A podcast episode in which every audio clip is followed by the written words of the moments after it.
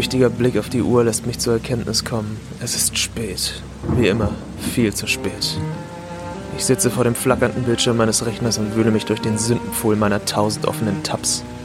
Im Aschenbecher neben mir glimmt ein frischer Zigarettenstummel vor sich hin, während die noch feuchten Taschentücher im Mülleimer Zeuge meiner letzten fünf Minuten auf Pornhub sind.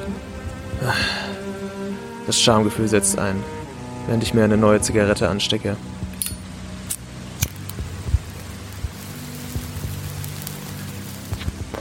Sollte damit aufhören. Nicht nur das Rauchen. Nein, auch dieser Konsum von solch billigen, schändlichen Inhalten muss aufhören. Heute Nacht. Heute Nacht setze ich dem Ganzen ein Ende. Meine Finger gleiten über die Tastatur. Ich fühle mich wie Bach, der eine neue Symphonie schreibt, während ich in die Suchleiste das Wort Podcast hämmere. Und da geht sie wieder auf. Eine ganze Welt voll Müll und Abschaum macht sich vor meinen Augen breit. Wie trennt man in diesem Meer aus diabolischen Daten die Spreu vom Weizen? Ich muss konkreter werden. Den verfluchten Algorithmus präziser anfüttern. Dem Biest nicht nur den kleinen Finger geben, sondern auch gleich die ganze Hand. Ich ergänze um die Worte Max Payne. Ein Link. Ein Crossover zwischen Game Not Over und Game Inside. Ein Podcast von und mit Ingmar Böke, Paul Kautz und Benjamin Horlitz. Fast wie von selbst klicke ich und werde eingesaugt in die gut recherchierten Abgründe von Deutschlands Podcast-Elite. Mein Leben sollte nach dieser Nacht nie wieder das gleiche sein.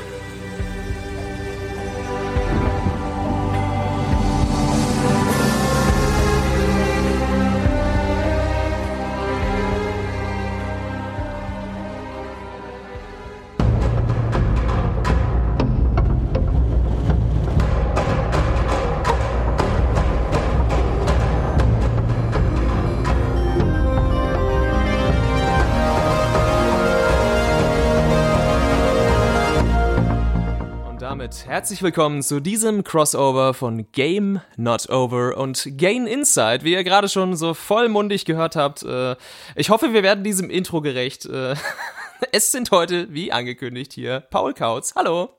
Hallo, guten Abend oder guten Morgen. Je nachdem, wann die Leute das hören. Ja. Der gute Ingmar Böke. Ja, hi. Ja, hi, sagt er. Und meine bescheidene Wenigkeit, Benjamin Horlitz. Hi, ich bin der Typ mit dem schlechten Witz aus dem Intro. Guten Tag. Wir haben uns heute hier versammelt, um tatsächlich über Max Payne zu reden. Ein Spiel, das uns über sehr viele Jahre beschäftigt hat und heute hier äh, ja irgendwie zusammen hat kommen lassen, weil es uns auch nach so vielen Jahren nicht loslässt. Und ja, ich freue mich sehr, dass das heute hier alles klappt und dass wir in Bullet Time, in der New York Minute äh, des Podcasts uns hier versammeln konnten. Wie geht's euch denn so, Jungs? Ich weiß nicht, Paul, hm. willst du mal anfangen? Geht's dir gut? Ja, ich hoffe, dass wir tatsächlich das Ganze nicht in Bullet Time aufzeichnen werden, ja. weil ansonsten wird der, die gesamte Prozedere 17 Jahre in Anspruch nehmen. Ja, macht ja nichts. Die Leute, die Leute können das auf doppelte Geschwindigkeit hören. mir geht es hervorragend und äh, ich freue mich tatsächlich sehr darauf, über dieses Spiel zu sprechen. Ja. Das bedeutet mir ähm, in, in vielerlei Hinsicht sehr ja. viel und ähm, die ganze Vorarbeit für diesen Podcast hat viele von diesen tatsächlich äh, jahrelang, jahrzehntelang vergrabenen Erinnerungen wieder ans Tageslicht geschaufelt und äh, das ist cool, dann halt wirklich dann mit euch drüber sprechen sprechen zu können. Ja. Die, ein, die, eine, die eine mehr oder weniger schmerzlich, wie wir jetzt ja noch feststellen werden. Äh, wie schaut's denn bei dir aus, Ingmar? Geht's ja auch gut?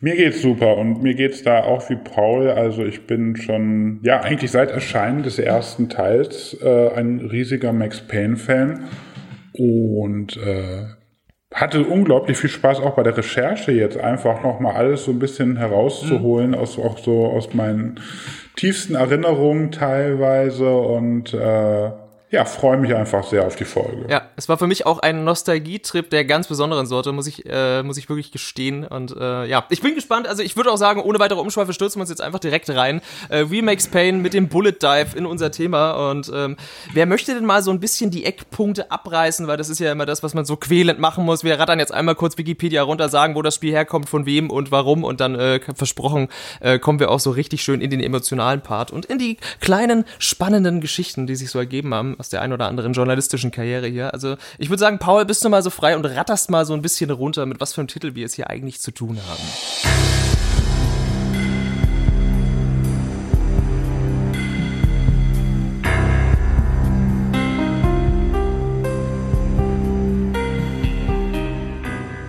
Ja, aber gerne doch. Max Payne, ein äh, Third-Person-Shooter am einfachsten beschrieben mhm. und äh, ist ein, äh, ja, ein, ein sehr innovativ, in, in vielerlei Hinsicht sehr innovatives Spiel entwickelt von Remedy Entertainment, was ähm, bis heute eine der bekanntesten finnischen Spieleentwicklerfirmen überhaupt ist.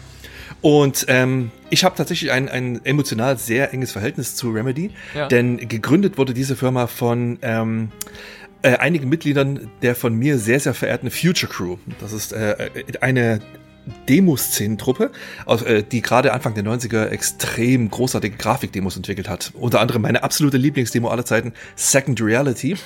Und die haben sich irgendwann hingesetzt gesagt, hey, lass uns mal ein, äh, Flipperspiel machen. Das haben sie dann schnell wieder verworfen. Aber der Gedanke, hey, lass uns mal ein Spiel machen, der blieb hängen und haben sich äh, dann Remedy Entertainment gegründet. Und damit 1996 ein äh, ja, Draufsicht-Rennspiel namens Death Rally entwickelt, was tatsächlich technisch für die damalige Zeit sehr anspruchsvoll war. Also halt wirklich coole Grafik.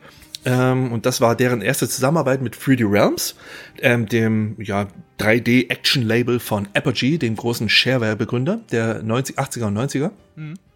Und diese Zusammenarbeit war so äh, produktiv für alle und auch so tatsächlich, ähm, ja, äh, äh, verkaufstechnisch sehr gut gelaufen. Äh, Death Rally hat sich etwa 90.000 Mal verkauft, dass diese beiden Firmen dann auch für den Nachfolgetitel von Death Rally zusammenkamen und das war Dark Justice. Und das war halt natürlich nur ein Arbeitstitel, der später auch noch Max Heat sein sollte. Aber schlussendlich wurde daraus dann Max Payne. Und die gesamte Entwicklungsgeschichte von Max Payne, die können wir dann später auch nochmal aufdröseln. Da gibt es nämlich auch noch viele, viele äh, äh, sehr interessante Details, die unter anderem mit dem Titel Dick Justice zu tun haben. Was, äh, nein, reden wir nicht darüber. Oder, oder erst später. Aber. Äh, schlussendlich ist das der Titel, der äh, Remedy Entertainment fünf Jahre lang beschäftigt gehalten hat. Das Spiel erschien dann im Juli 2001, ähm, war, hat, hat die Welt tatsächlich in, im Sturm erobert. In, in mehr als einer Hinsicht. Wurde in Deutschland natürlich direkt vom Markt wegindiziert, weil böse Gewalt und rote Pixel. Ja. Und ähm, bekam dann äh, zwei Jahre darauf einen extrem populären, technisch nochmals anspruchsvolleren Nachfolger, Max Payne 2, The Fall of Max Payne im Jahr 2000, oh Gott, 12, wenn ich mich recht entsinne, auch Max Payne 3, über den ich nicht so viel Gutes zu sagen habe, aber das ist ein Titel für später. Und Remedy Entertainment gibt's bekanntermaßen heute immer noch. Die sind auch noch sehr erfolgreich und sehr produktiv. Die Firma hat zwischenzeitlich Alan Wake nebst äh, Spin-off gemacht und jetzt vor kurzem erst Control. Ja. Und, äh, und dazwischen noch Quantum Break. Das vergesse ich sehr gerne, weil das sehr vergessenswert ist. Aber ja, Control war der letzte Titel. Das heißt, diese Firma existiert seit 1996 bis heute und macht sehr, sehr wichtige und großartige 3D-Action-Titel. Und Max Payne war der, die große Initialzündung dieser glorreichen Firmengeschichte. Und all diese Wurzeln, wenn man jetzt zum Beispiel heutzutage so einen Titel wie Control eben vielleicht gespielt hat letztes Jahr oder sich jetzt noch drauf schafft, man merkt sehr, sehr viele dieser Qualitäten, die Remedy damals einfach schon hatte, immer noch bis in die heutige Zeit und es ist wirklich fantastisch, dass diese kleine Firma die eigentlich nur sehr, sehr krasse Grafikdemos entwickelt hat. Das muss man sich, glaube ich, auch nochmal so ein bisschen äh, in Erinnerung rufen. Oder vielleicht für die Leute erklären, die in den 90ern noch keine Computerspiele gespielt haben. Damals waren Grafikkarten äh, sehr, sehr viele an der Zahl einfach auf dem Markt und es war so ein bisschen der digitale Schwanzvergleich, das kann man gar nicht anders sagen. Wie gut läuft diese Grafikdemo mit wie vielen Frames auf meinem Rechner? Was heute Digital Foundry auf YouTube ist und ihr sagt, wie, wie gut das Spiel aussehen kann, hatte auch jemand, jeder damals einfach daheim machen können. Und das war ein Ding, weil es so viele verschiedene eben Grafik Grafikkarten gab, äh, brauchte man gewisse Benchmark-Tools, um zu erfassen, wo stehe ich denn eigentlich gerade mit meiner, keine Ahnung, neuen Voodoo äh, 250, was auch immer, wie auch immer sie alle hießen. Und äh, das war ein Ding. Und die haben da einfach abgeliefert und äh, Grafik von, von einem anderen Stern gezaubert und das dann als, als ja, Sprungbrett genutzt und sich gesagt, ja, wir machen jetzt auch Videospiele, ne? Das ist, es war gar nicht so, so weit her irgendwie, aber das, das, das vergisst man gerne so, dass das heute gar nicht mehr so ein Ding ist. Zumindest nicht mehr so ausgeprägt. Tatsächlich war äh, die Demoszene, die wuchs ja aus der aus der Cracker-Szene der 80er Jahre, also die die Cracker-Intros, die waren ja die großen Vorläufer der Grafikdemos mhm. und die von dir angesprochenen Benchmark äh, äh Benchmarks, die kamen tatsächlich erst so gegen Ende der 90er, so ab 96, 97 tatsächlich ins Spiel. Mhm. Alles was dazwischen lag, das war äh, wirklich eine ähm, technische ein technisches Wettrennen. Es ging darum einfach die geilsten Grafikeffekte ja. aus den extrem äh, limitierten Ressourcen der damaligen DOS-Rechner oder auch Amigas und C64, im Prinzip alles was mit Nullen und Einsen umgehen konnte konnte, war dazu geeignet, eine Grafikdemo darzustellen. Die Szene existiert bis heute noch. Und ähm, dass dann später halt entsprechend auch wirklich äh, Benchmark-Tools rauskamen, halt ähm, unter anderem auch von Remedy, beziehungsweise von Nebenarmen von Remedy wie VNU Labs oder Mad Onion. Die kennt man halt für, für ähm, Benchmarks wie Final Reality oder die extrem populäre 3D-Mark-Serie. Das war nur so ein, ein Nebenprodukt. Die ersten dieser Benchmarks, die boten auch immer noch einen Demo-Modus, der aufgebaut war wie die alten Grafikdemos. Das halt äh, heißt wirklich ein ähm, choreografiertes Technikwunderwerk. Mhm. Geiles Design, geile Grafikeffekte in perfekter Synchronisierung von Grafik und Sound. Ähm, aber das war dann wirklich immer noch so dieses, das kleine Abstellgleis. Die Demoszene an sich, die gerade in den frühen 90ern halt wirklich Meisterwerke wie Crystal Dreams 2 oder eben Second Reality produziert hat, das war halt wirklich so dieses extreme zur Schaustellen der eigenen technischen Leistung, die diese wirklich meist noch sehr jungen Programmierer und Designer und Grafiker und Musiker in, in Tage, Wochen und monatelange Nachtarbeit einfach äh, produziert haben, um zu zeigen, was sie drauf haben, was, was für technische Skills sie haben. Da, da gab es dann auch wirklich gigantische Demo-Partys wie die Assembly in, in Finnland wo dann einfach gigantische Grafik-Competitions abliefen. Also die Demoszene, das ist ein hoch, hoch interessantes Ding, die ich ähm, auch seit Anfang der 90er sehr aktiv verfolge. Und ja, Remedy Entertainment, das, die hat halt, die haben wirklich ihre Wurzeln in dieser Szene und ähm, ja, das, ist, das sieht man den Spielen auch wirklich sehr an. Ja. Zum Beispiel ähm, der Hauptprogrammierer von, von Max Payne, äh, Markus Stein ähm, der entspringt direkt der Demoszene. Der war äh, früher Chefprogrammierer einer äh, deutschen Demotruppe namens Dust, die ähm, einige sehr, sehr populäre Grafikdemos entwickelt hat. Unter anderem auch eine meiner All-Time-Favorites aus DOS-Zeiten namens Untitled. Eine sehr coole Demo aus dem Jahr 94, wenn ich mich recht entsinne. Und ich frage mich, wie viele Hörer wir entweder jetzt gewonnen oder schon verloren haben. Weil es, es ist so ein, genau das ist es, genau dieses Thema ist halt so emotional, weil es so weit zurückreicht in die Wurzeln des ja. generellen PC-Gamings, äh, weil Remedy einfach, wie du schon mehrfach gesagt hast, da einfach hervorgeht. Und es ist, wirkt so, okay, waren da jetzt einfach so ein, so ein Haufen Nerds, die sich in ihrer Garage eingesperrt haben gefühlt und einfach die krassesten, die krassesten Skills haben im Grafik basteln? Ja, Genau, genau, die haben sich gefunden. Ja. Genau, das ist das. Diese Finnen ohne wenig Sonnenlicht hatten anscheinend sehr viel Zeit in ihren Kellern.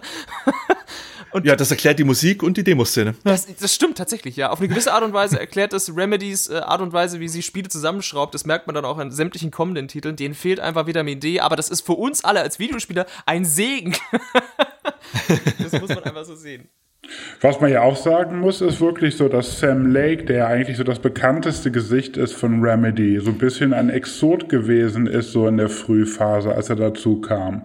Sam Lake, den man so als Creative Director von Remedy kennt und halt als Autor der meisten Remedy-Spiele. Ja, er ist immer so ein bisschen der Posterboy mittlerweile. Ja, also ich meine, der Grund, warum er dazugekommen ist, ne, er kam ja nicht aus dieser Demoszene. Ähm, er war halt befreundet mit dem Geschäftsführer von Remedy, beziehungsweise einem von den Gründern. Der hat ihn dazugeholt, weil er gerade Anglistik und englische Geschichte studiert hat an der Uni in Helsinki. Und die waren mal zusammen in einer Dungeons and Dragons Tabletop Rollenspielgruppe und kannten sich halt aus der Schule noch und irgendwann wurde für Death Rally halt ein Texter, in Anführungszeichen Autor gebraucht und da hat er ihn halt ins Boot geholt.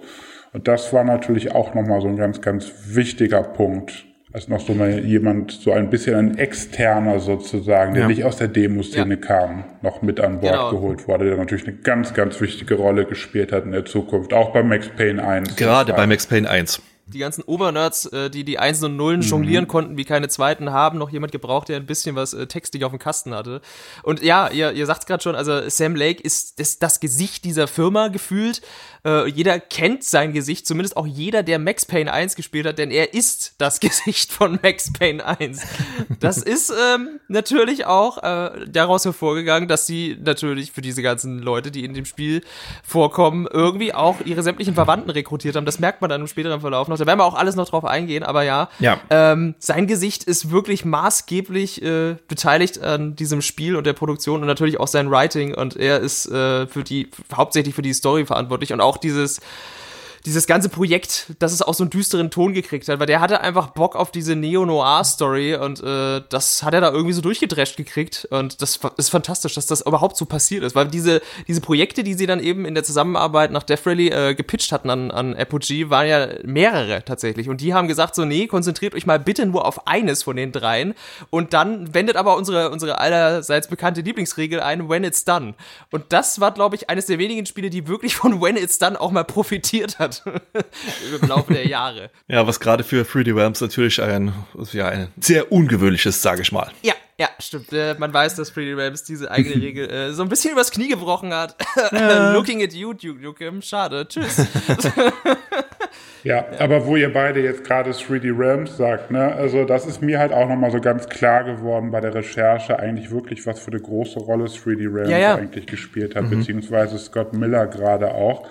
Also Scott Miller schreibt sich ja auf die Fahnen und das sagen andere von Remedy auch, soweit ich das mitbekommen habe, dass wirklich er gesagt hat, dass aus dem Prototypen Dark Justice, was ja mhm. eigentlich äh, ein isometrischer Top-Down-Shooter gewesen ist, dass er gesagt hat, wir machen daraus ein Third-Person-Action-Spiel, wir brauchen einen starken Hauptcharakter aller Duke Nukem, aller Lara Croft äh, und noch eine ganze Reihe von anderen Sachen. Auch die Bullet Time geht nach seinen Aussagen halt auf sein Konto. Ne? Angeblich hat er Remedy in Finnland besucht und hat gesehen, dass die gerade so einen Slow-Motion-Effekt für die Animation der Gegnertode eingebaut haben. Und da hat er gesagt, das sieht echt klasse aus so, genau wie bei John Woo-Filmen, aber könnt ihr das ins Gameplay einbauen? Mhm. Und angeblich der Legende nach ist daraus halt eben auch die Bullet Time in Max Payne entstanden. Das hätte sie ja auch fast ja. ge gebrochen bei der Entwicklung, weil dieser Prozess, bis sie dann wirklich dahin gekommen sind, dass der Spieler die Bullet Time wirklich händisch aktiviert, diesen, diesen Gameplay-Kniff generell mal zu schaffen und zu erdenken und umzusetzen technisch, das war das, was diesem Projekt auch die, sagen wir mal, so zeitaufwendig eben in den letzten drei Jahren dann fast noch, äh, ja, seinen Stempel noch maßgeblich aufgedrückt hat. Und generell, ja, wir müssen uns wieder erinnern, so die Mitte der 90er, diese ja, Character-driven 3D-Spiele waren so ein Ding. Du hast schon Lara Croft und Tomb Raider gesagt, so jedes Spiel brauchte irgendwie ein Zugpferd oder eine krasse ikonische Figur. Wir müssen so unsere Marke nach oben dreschen irgendwie. Das, das war damals so die Zeit. Da hat jeder so nach der nächsten großen Lara Croft irgendwie gesucht für sich, glaube ich, auch jedes Studio. Und deswegen, klar, dass dieser Tipp eben dann kam, aus der Chefetage beziehungsweise von den Geldgebern von Apogee, das macht durchaus Sinn, ne? Ähm, bevor wir jetzt aber halt wirklich das Thema äh, Bullet Time ja, ähm, ja. so sind, noch weiter ausweiten. Äh, bisschen weit. Vielleicht sollten wir nochmal ganz zurück und halt wirklich erstmal ähm, erklären, was Max Payne überhaupt jetzt für ein Spiel ist. Man kann ja tatsächlich nicht davon ausgehen, dass sich noch jeder an ein 19 Jahre altes Spiel erinnert. Oh ja. Oh ja, stimmt, ja. Also, ja, wir haben es eigentlich schon gesagt. Äh, man sagt das so mhm. heute so salopp. Es ist ein Third-Person-Shooter. Das war damals aber tatsächlich nicht gang und gäbe, weil das Ding hat sich eigentlich im Kern gespielt, wie heutige moderne Third-Person-Shooter das eben am PC tun. Und eigentlich, äh, wenn man es mal so runterbricht, hat sich fast so ein bisschen angefühlt wie ein Ego-Shooter, bloß dass du deine Spielfigur gesehen hast. Und das war wirklich ungewöhnlich für die damalige Zeit. Ja. Dass es auch so flawless ging. Lass uns aber vielleicht auch tatsächlich nochmal einfach auf den Inhalt zurückkommen, ne? womit, mhm. womit wir es eigentlich zu tun haben bei Max Payne. Also die Geschichte ist ja eigentlich auf dem Papier relativ simpel. Äh, mich würde auch gleich mal sehr interessieren, warum die eigentlich trotzdem so gut funktioniert. Äh, die Geschichte für diejenigen, die sie nicht kennen, sieht so aus, dass Max Payne ist ein Polizist, in New York und äh, das Spiel beginnt mit einer, eigentlich mit dem Ende des Spiels, das auf einem Hochhaus ja. stattfindet. Man weiß natürlich in dem Moment noch nicht genau, was es damit auf sich hat. Ähm, aber offensichtlich ist es da gerade zu einem Gewaltakt auf diesem Hochhaus gekommen. Äh, dann gibt es, äh, springen wir in der Zeit zurück drei Jahre. Man kommt als Max Payne ins äh, Haus der Familie, wo seine Frau und seine kleine Tochter leben ähm, und wird Zeuge, wie die beiden umgebracht werden von Junkies daraus resultiert dann so ein ganz grob runtergebrochen ein Rachefeldzug gegen das organisierte Verbrechen und ähm, so ein bisschen Regierungsverschwörung ist auch noch mit drin und ja, aber kompliziert ist die Geschichte deswegen trotzdem nicht, weil wie du schon sagst, es ist eine Rückblendenerzählung, so ein bisschen Fight Club mäßig, passt also auch wieder sehr gut in die Zeit. Äh, wir haben quasi einen Code Opener und dann ist die ganze Erzählung im Spiel, die auch die Spielfigur selber vornimmt, nämlich unser Protagonist Max Payne erzählt alles und kommentiert alles aus einer Vergangenheitsperspektive. Und äh, das war's eigentlich auch schon. Also im Grunde ist das ein Racheplot, der eigentlich plumper nicht sein könnte. Und du sagst schon, ja, noch so ein bisschen Verschwörungstheorie hier rein, äh, noch eine grobe Prise nordische Mythologie on top, weil dieser ganze Drogenplot, die, die Droge heißt natürlich Valkyr und ganz viele nordische Sachen werden einfach mit verwurstet. Passt auch alles irgendwo ins Bild. Aber du sagst gerade schon, der Plot funktioniert. Der ist straightforward erzählt. Und trotzdem hält er dich bei der Stange und sorgt auch jetzt noch beim Wiederspielen für gar nicht so viel Augenrollen, weil das ist einfach eine ziemlich geradlinige Rachegeschichte. Und wenn du noch Bock hast auf so ein bisschen Gangsterfilm-Flair, dann kriegst du das da halt einfach so knallhart delivered. Und auch in der heutigen Zeit fand ich das immer noch teilweise echt ja, schon auch äh, happig stellenweise. Also sie haben da damals schon zu Recht ein paar Fässer geöffnet, weil auch Videospiele waren damals, also man war das nicht gewohnt. Spiele waren nie so ernst, glaube ich, wie Max Payne bis zu dem Zeitpunkt, als es released wurde oder kaum was in, in dem Bereich vor allem war wirklich so in der Realität verwurzelt, dass du sagen könntest, oh, ja, diese Scheiße, die da gerade in New York in diesem Schneesturm passiert, das ist doch irgendwie näher an der Realität als die meisten anderen Spiele, in Anführungszeichen, äh, als, ja, als das einfach sonst so passiert ist, hatte ich das Gefühl ja. zumindest. Ja, die Handlung ist tatsächlich auch wirklich sehr erwachsen. Die, ja. die macht halt auch wirklich keine ironischen Sprünge oder sowas. Äh, da gibt's auch keinen keinen Klamauk-Unterboden oder sowas, sondern es ist wirklich einfach fies, dramatisch, erwachsen und hat zwischenzeitlich auch wirklich voll auf die Fresse. Es gibt halt auch einige Kapitel, die tragen halt auch immer sehr ähm, ja, mystische Namen und eine heißt, äh, ein Kapitel heißt Police Brutality. Hm, und ja. Äh, ja, das ist halt einfach ähm, Sam Lake, äh, beziehungsweise Sami Javi, wie er in, in, äh, halt im Finnish heißt, ähm, der hat sich extrem viel Mühe gegeben, auch wirklich die Handlung so ernsthaft und erwachsen wie möglich zu betonen, weil die beginnt halt wirklich auch vom ersten Moment an mit äh, diesen, diesen vollen Stuhl in die Fresse. Das ist deine, deine Frau und deine neugeborene Tochter werden vor deinen Augen ermordet. Ja. Das ist, ähm, das ist harter Tobak. Das, sowas kriegt man in Spielen normalerweise eigentlich nicht zu sehen. Und aber halt auch die Art und Weise, wie man es zu sehen kriegt, äh, trägt halt auch ihren Teil dazu bei, dass Max Payne in den Köpfen der Leuten als etwas ganz, ganz Besonderes verankert ist. Und ähm, das liegt halt einfach an diesen Zwischensequenzen. Das ist den, den guten Leuten von Remedy war der Transport der Handlung extrem wichtig. Und ursprünglich war geplant, dass die gesamte Handlung in der Spielgrafik zu erzählen, also halt mit In-Engine Cutscenes. Mhm. Und es hat sich dann aber sehr, sehr schnell herausgestellt, dass die Technik seinerzeit einfach noch nicht so weit war. Es gibt äh, einige Ingame-Cutscenes, das Spiel beginnt ja, wie du schon erwähnt hast, direkt damit, aber tatsächlich spielen die nur die sehr, sehr kleine zweite Geige. Der allergrößte Teil der Handlung wird über Comic-Paneele erzählt, was dem Ganzen halt wirklich so ein sehr, sehr surreales, in der Realität verwurzeltes, sehr spezielles Äußeres gibt denn äh, der aller, allergrößte Teil dieser Comic-Paneele basiert auf Fotos. Und diese Fotos wurden dann halt mit so einem ähm, Wasserfarben, Weichzeichner, künstlerisch wertvoll Filter in Photoshop massiv überarbeitet, dass die halt wirklich ein sehr, sehr ungewöhnliches und bis heute auch extrem einzigartiges Äußeres verliehen bekommen haben. Und in diesen äh, Bildern äh, stellen sich dann halt, wie vor einiger Zeit schon erwähnt, ähm, im Prinzip so die gesamten Mitarbeiter von Remedy und deren Familie und Freunden und der Hausmeister von nebenan und äh, ja, der Fensterputzer und irgendjemand, der die Sandwiches bringt, vor die Kamera und mimen einfach die New Yorker Unterwelt. Das sieht abgefahren aus, zum Teil ziemlich billig. Also ja, also man, wenn, ja. wenn jemand auf Standbildern den Eindruck vermittelt, ein beschissener Schauspieler zu sein, dann ist er sehr schlecht. Ja. Und das zwischenzeitlich wird's halt schon ziemlich cringy, was so die, die gerade die Mimik der Figuren, die ist halt schon sehr übertrieben. Die ist wirklich die so straight aus der, aus der Bravo-Fotostory gefühlt manchmal. Ja. also wenn man halt wirklich so, so ein äh, äh, äh, Pinselstrich-Filter über die Bravo-Fotolove-Stereo drüber jagt, dann kommt man sehr nah an Max Payne ran. Das stimmt. Aber nichtsdestotrotz, man vergisst es nicht. Und meines Wissens nach gibt es bis heute kein weiteres Spiel, das diese Art und Weise der Handlungspräsentation jemals in dieser Art und Weise präsentiert hat. äh, was ich sagen möchte ist, wenn man an Max Payne zurückdenkt, dann denkt man eigentlich ja. an zwei Dinge. Das eine ist wirklich die Zeitlumen-Action und das andere ist die Präsentation der Handlung über diese Comic-Paneele. Und das hat Remedy halt wirklich extrem konsequent durchgezogen. New York disappeared behind a veil of snow. I had crossed the threshold. This was her domain, sleek and sexy and soulless, all glass and steel. A place of color-coded security key cards, metal detectors and surveillance systems. Und das funktioniert bis heute. Wir haben das jetzt alle drei ja. nochmal im Zuge der Vorbereitung für diesen Podcast durchgespielt. Und ich weiß nicht, wie es euch ging, aber ich war wirklich noch davon begeistert, wie mich das im Jahr 2020 trotz des gigantischen Cringe-Faktors immer noch abgeholt hat. Das ist immer noch einzigartig. Ja. Ich finde das immer noch ein geiles Stilmittel und ich glaube nicht, ja. dass ihnen damals bewusst war, dass sie etwas so Zeitloses schaffen. Das ist so ein bisschen wie, wie ja, dieser, dieser Cell-Shading-Look, der die meisten Spieler auch äh, sehr, sehr gut altern lässt, ist das einfach mit den Comic-Paneelen ein so brillantes Stilmittel, das einfach fa ja. fantastisch ist. Ich liebe das. Die sind natürlich auch wirklich sehr stilisiert, wirklich alles sehr düster, sehr atmosphärisch, sehr Film Noir-mäßig. Ne? Also so die ja. ganze Ästhetik generell schon in diesen Comic-Panels ist natürlich wirklich äh, hochgradig schick einfach. Und ich, also ich muss äh, Max Payne tatsächlich so ein bisschen in seiner äh, ja fast schon übertriebenen Stilisierung mit Sin City vergleichen tatsächlich. Denn ähm, Oh ja. Äh, unter anderem tatsächlich auch durch die Dialoge, weil ähm, das ist auch eine Sache, die mir unglaublich gut gefällt an Max Payne.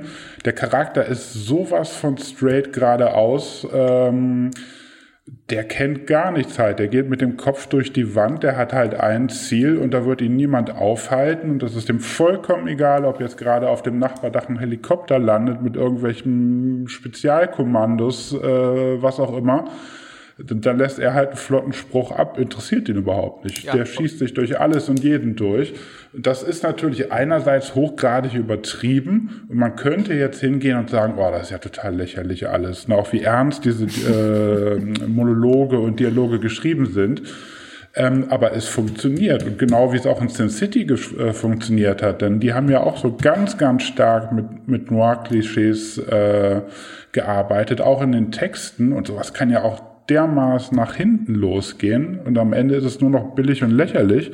Aber Max Payne ist für mich einfach so ein Beispiel, wie gesagt, genau wie Sin City, wo das total gut funktioniert, auch heute noch. Ja, weil unser Hauptcharakter auch ein, ein der abgefuckteste Poet aller Zeiten ist gefühlt, weil er alles halt so ja. überblumig, aber so düster kommentiert. Ne? Also ich meine, der beschreibt äh, irgendwelche Graffitis an der Wand von der Droge Valkyr halt in einer derart blumigen Sprache, äh, dass einem fast schon Hören und Sehen vergeht. Und das ist dieser starke Kontrast. Du hast da diesen Charakter, der so self-aware ist und halt auch schon aus so äh, mit dem Kopf durch die Wand geschrieben ist, der diese, diese Gräueltaten gegen die Mafia-Szene aufverübt. Anders kann man es gar nicht, gar nicht sagen, weil er ist mindestens genauso schlimm wie seine Feinde.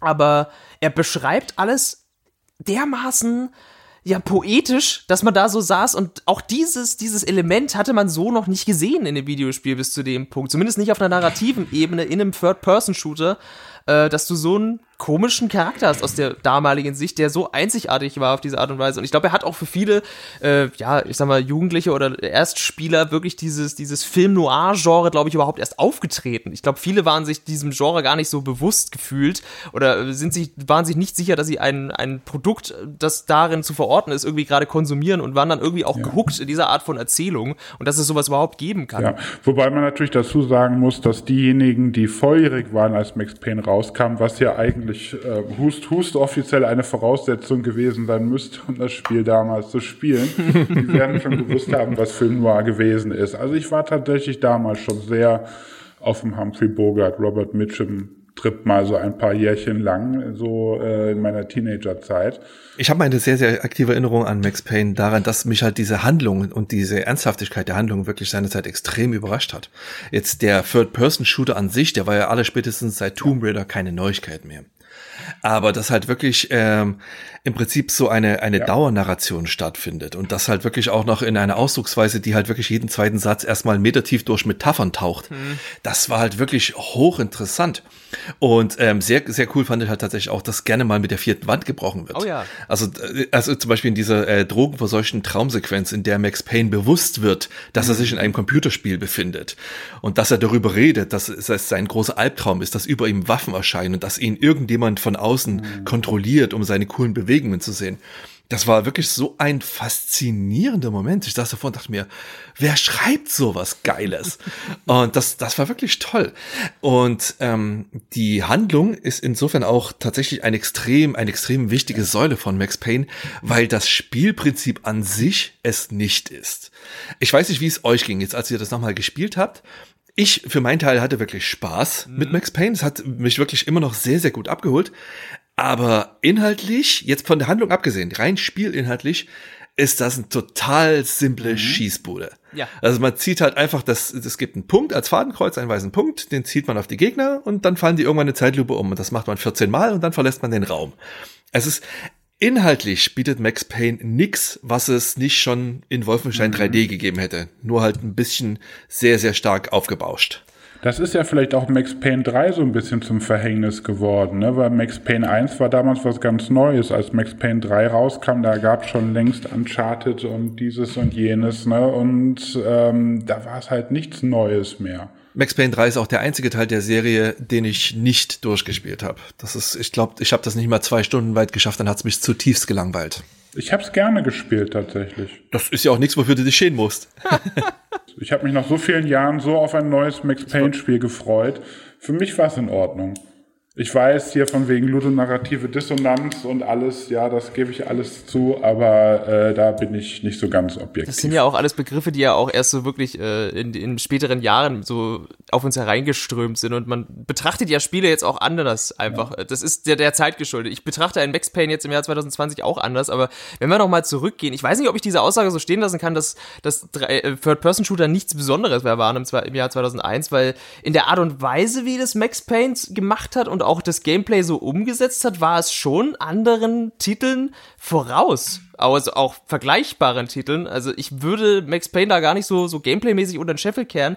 Aber ich sehe den Punkt, dass es heute einfach alles bloß äh, Schläuche sind, die du durchläufst und du hast zwei Arten von Gegnern. Eine stürmen auf dich zu und die anderen campen.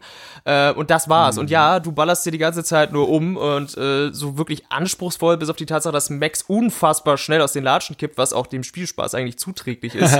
ähm, ist da nicht viel. Das stimmt schon. Aber ich glaube, damals waren wir doch alle wirklich kollektiv geflasht. Und das lag nicht nur an der Präsentation mit der Bullet Time. Also ich glaube, wenn man sich auch die, die Reviews von damals anguckt, jeder hat das Gameplay über, über einen Klee gelobt, dass es so präzise war. Vor allem für einen Third-Person-Shooter mit Maus und Tastatur. Das war vielleicht für, also im PC-Bereich, für den Third-Person-Shooter so ein bisschen das, was für die Konsolen vielleicht Halo war. Es hat endlich funktioniert. Ist es das gewesen? Also zumindest hat ich so interpretiert.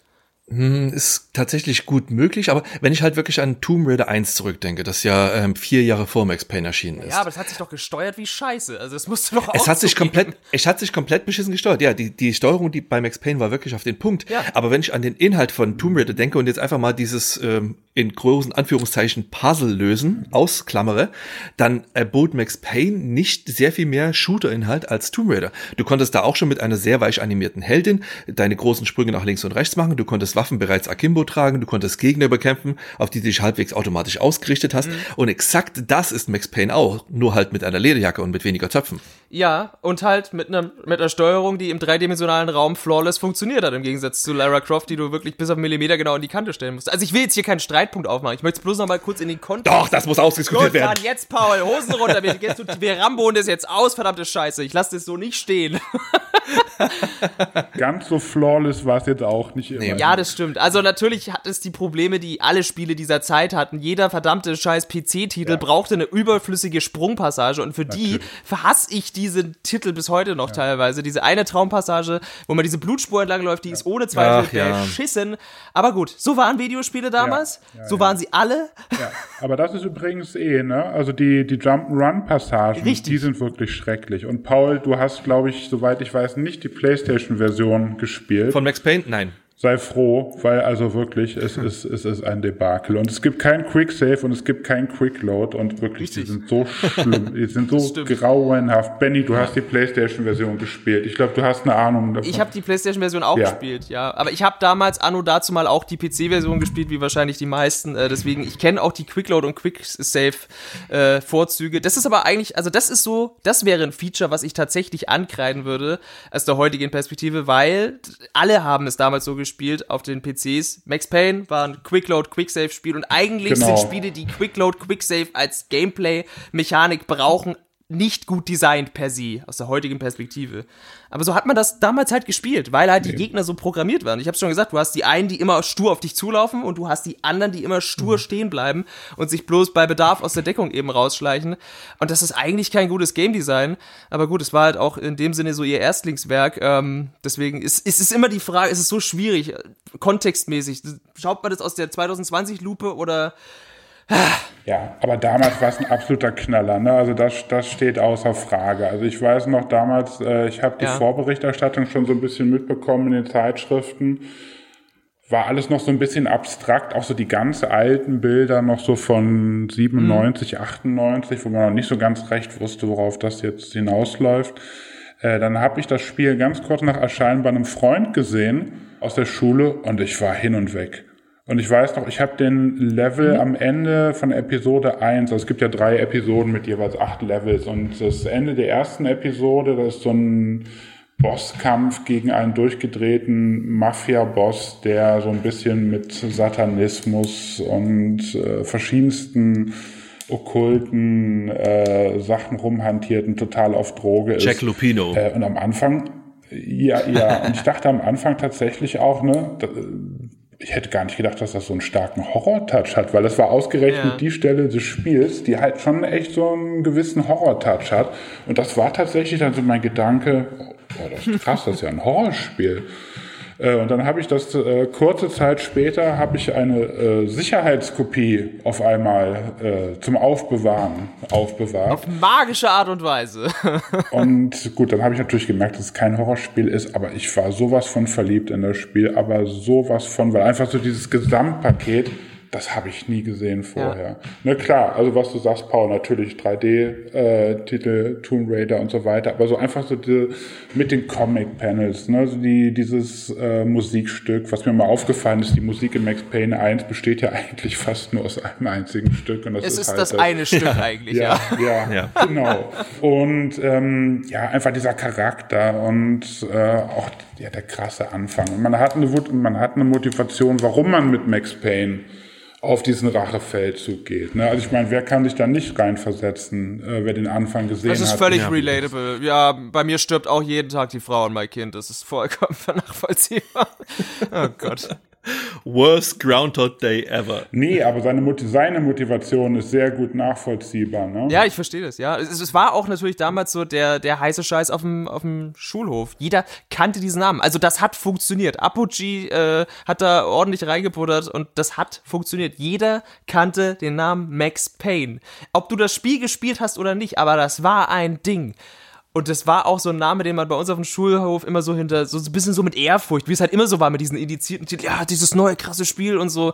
Das war, ist, dieses Spiel hat es aus dem Stand geschafft, genau das zu werden in, in der Videospielszene, das Gespräch der Stadt. Ganz einfach. Und das, das war der Titel 2001 damals im PC-Lager aus dem Stand. Das dürfte wohl auch an dem Namen gelegen haben. Also ja. Ich meine, Max Payne an sich ist halt auch, auch ein ganz wunderbar evokativer Name. Brillant, da bin ich heute noch ja. neidisch. So, da möchte ich heute, ich möchte mhm. sie küssen für diese doppelte Bedeutung. So, es ist auf so vielen Ebenen ja. genial. Dass sie das Ding mal Max Heat nennen wollten, ist eine Frechheit. Ja. Wenn man wirklich bedenkt, ja. was da halt vorher an Namen äh, im Spiel waren, halt äh, Dark Justice, mhm. na gut, das, das, das könnte halt im Prinzip auch wirklich ein Doom-Add-on sein. Geht noch, aber das klingt irgendwie auch nach einer D&D-Kampagne irgendwie, ne? ja, ja, genau. Aber Max Heat, das ist, naja, das, das mhm. klingt halt tatsächlich so ein bisschen nach B-Klasse Hongkong-Movie. Ja, das klingt wirklich voll nach John Who eigentlich. Und, ja, ja.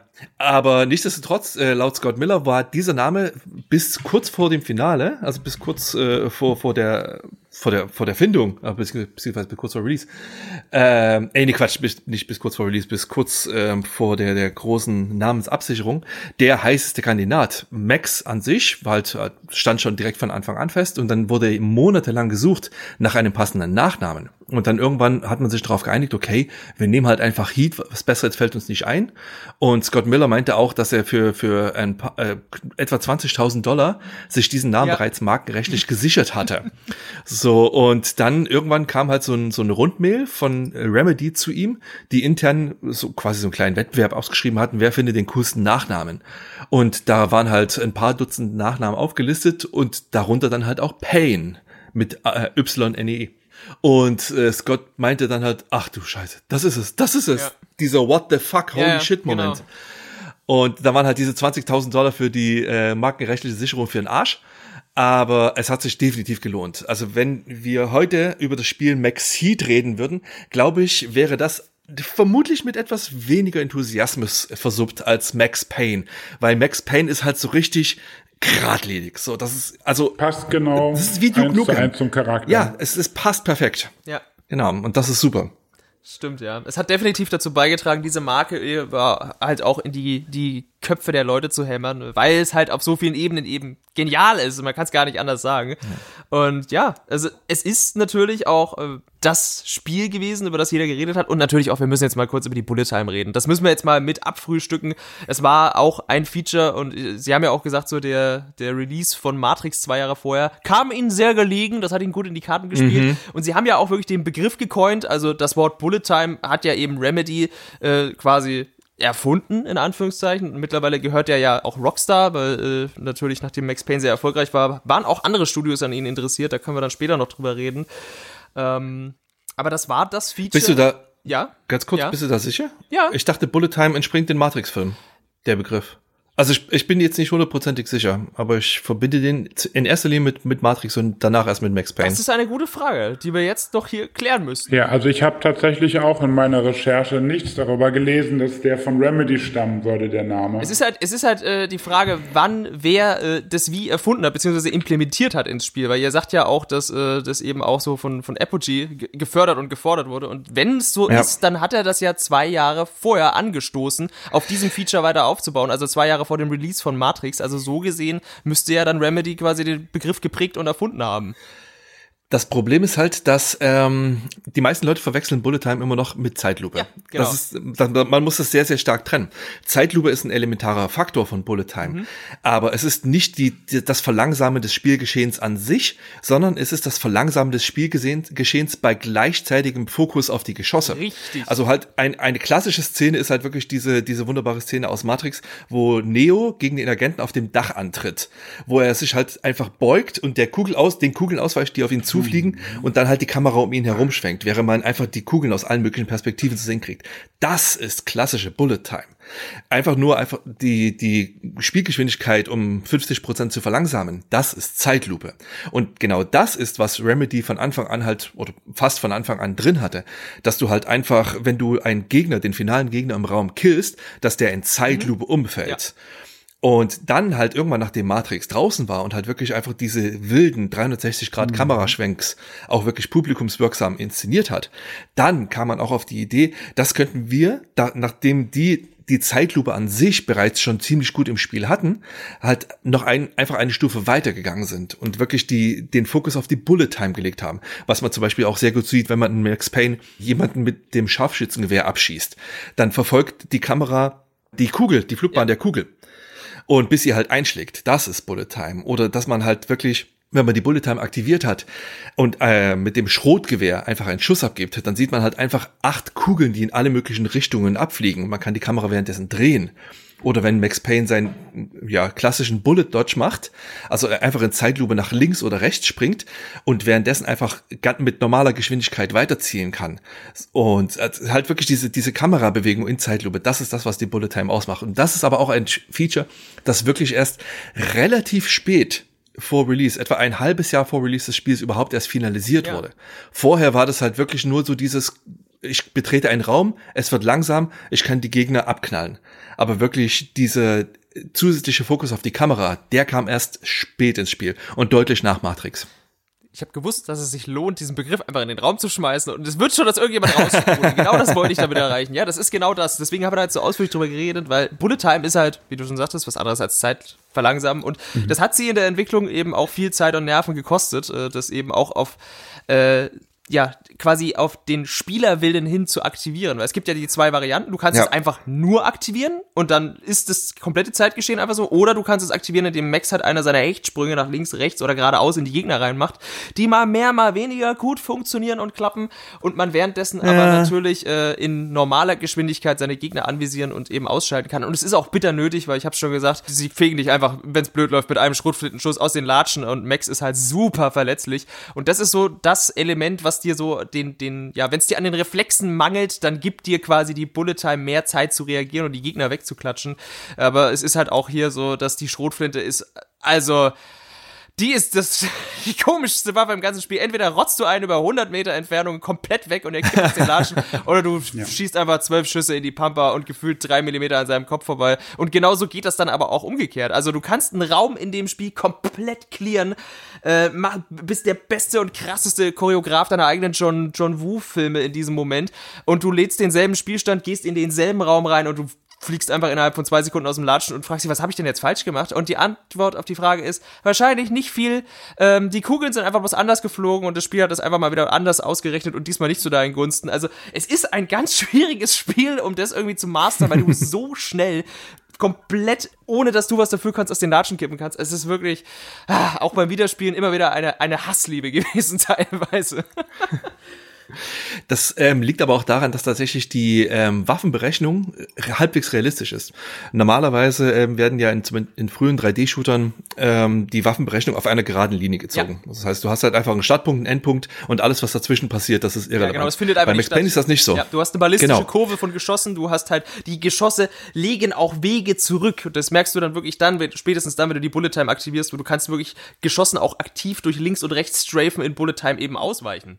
Genau. Und das ist halt gerade bei den äh, bei dem Schrotgewehren halt wirklich so, weil die Kugeln, die werden halt immer ja per Zufall ausgeschleudert. Die fliegen halt nicht immer in einem siebförmigen Muster raus, sondern die verfolgen halt immer individuelle Flugbahnen.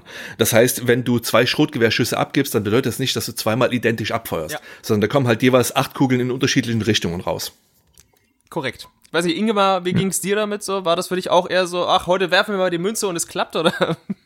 Gefühlt ja, aber ich meine, also was, was, was ich auch mal mit Max Payne verbunden habe, ist halt auch so ein bisschen dieses Element von, du gehst um die Ecke, siehst jemanden nicht, wird halt abgeknallt, musst die Szene hm. nochmal spielen ja, weiß natürlich lernen. beim nächsten Mal ganz mhm. genau. Ne? Heute würde man auch wieder schlechtes Game Design dazu sagen, dass sie die Leute halt auch wirklich versteckt in so Ecken äh, schon reinsetzen, wo du niemals hingucken würdest, weil da sich auch niemals unter normalen geistigen ja. Zuständen jemand verstecken würde.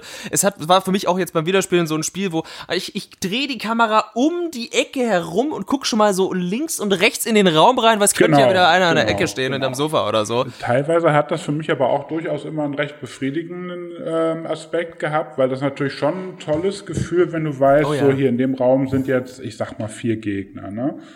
Und du, und du stirbst ein paar Mal und du musst jedes Mal so gucken, in welcher Reihenfolge erschieße ich welchen Gegner, ne? Und irgendwann hast du es dann vielleicht raus. Ja, es ist so ein bisschen Hotline Miami-esque, ne? Ja, genau. Und das, das hat mir immer sehr gut ja, gefallen. tatsächlich. Also es ist schon auch so ein bisschen Learning by Dying, äh, die alte Tugend ja. eben äh, muss ja auch angewandt werden. Und es ist auch wirklich super befriedigend, wenn du schon weißt, der Gegner steht da und dann hechtest du schon durch den Türrahmen rein und ballerst ihm einfach zwei, drei Ladungen Schrot rein und du bist so, ja, dich, dich habe ich endlich erwischt, so du kleine Made, die du da hinten dich versteckt hast.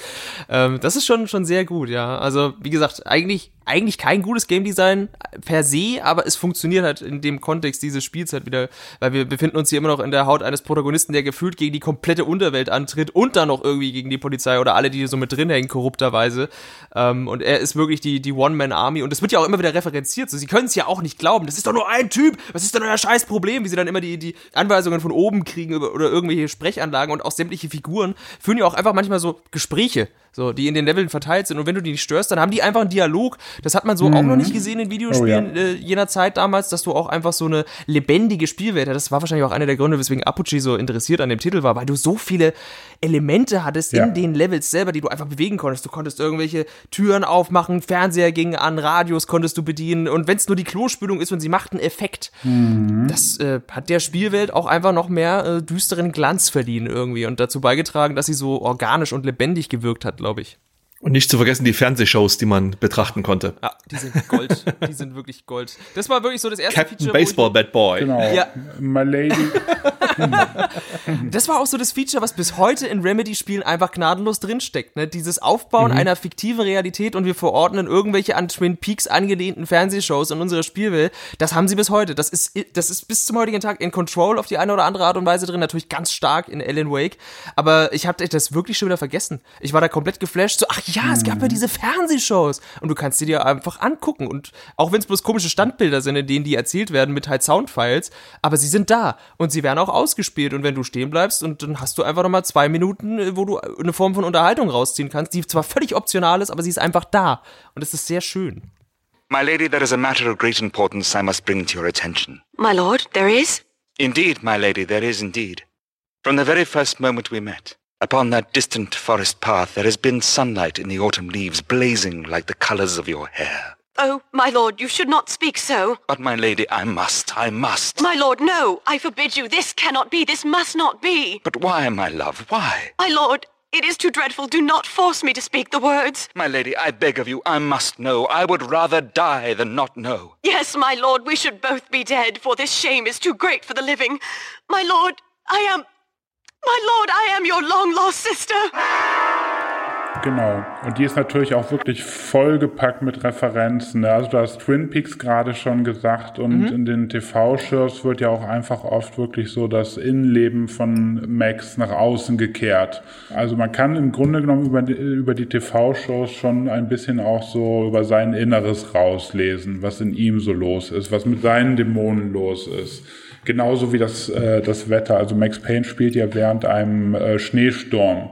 Ne, und der symbolisiert natürlich auch so ein bisschen, was für ein Chaos gerade ihn, ihm am Toben ist. Und ähm, TV-Shows haben da durchaus eine ganz ähnliche Funktion des Öfteren. Ja, mhm. das Ding ist vollge vollgepackt bis oben hin mit Metaphern. Also klar, da kann man viel reininterpretieren. Natürlich ist es immer noch eine geradlinige Rachestory, aber du sagst schon, der Schneesturm kann natürlich auch auf für so eine Art Isolation stehen oder für eine Art eisige Kälte, die halt in Max herrscht seit dem Tod seiner Familie und dass er sich bloß noch an dieser Rache sozusagen labt. Das, das ist das Einzige, Einzige ist, was ihm irgendwie noch einen Halt gibt im Leben.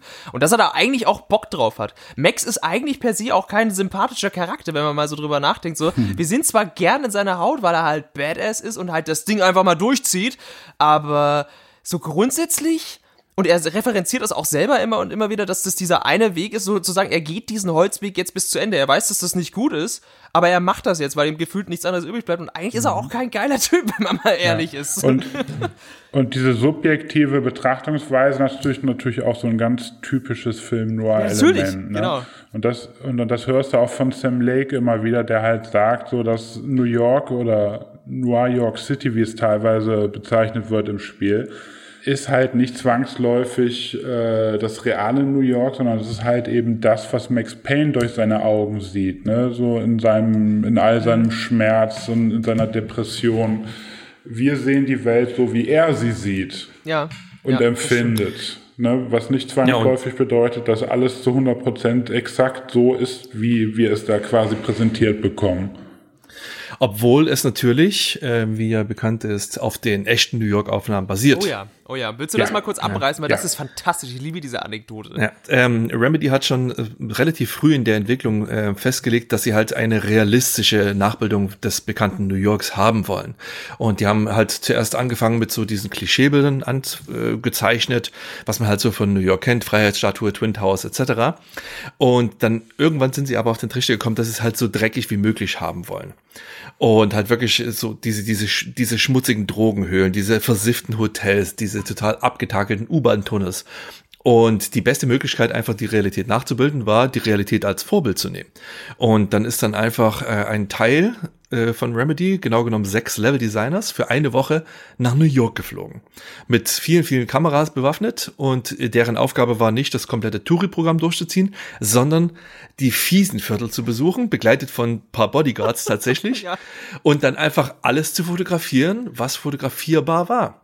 Und ähm, es gibt da einen ganz, ganz fantastischen Live-Bericht ähm, auf der Legacy-Seite von 3drealms.com, wo einfach die, der da, noch aus der damaligen Zeit stammt, aus den Ende der 90ern wo die halt genau äh, dokumentieren, quasi als Reisetagebuch, was sie da alles erlebt haben. Und ähm, die sind dann schlussendlich zurückgekommen mit ähm, mehr als 5.500 Bildern und etwa zwölf Stunden an Videomaterial.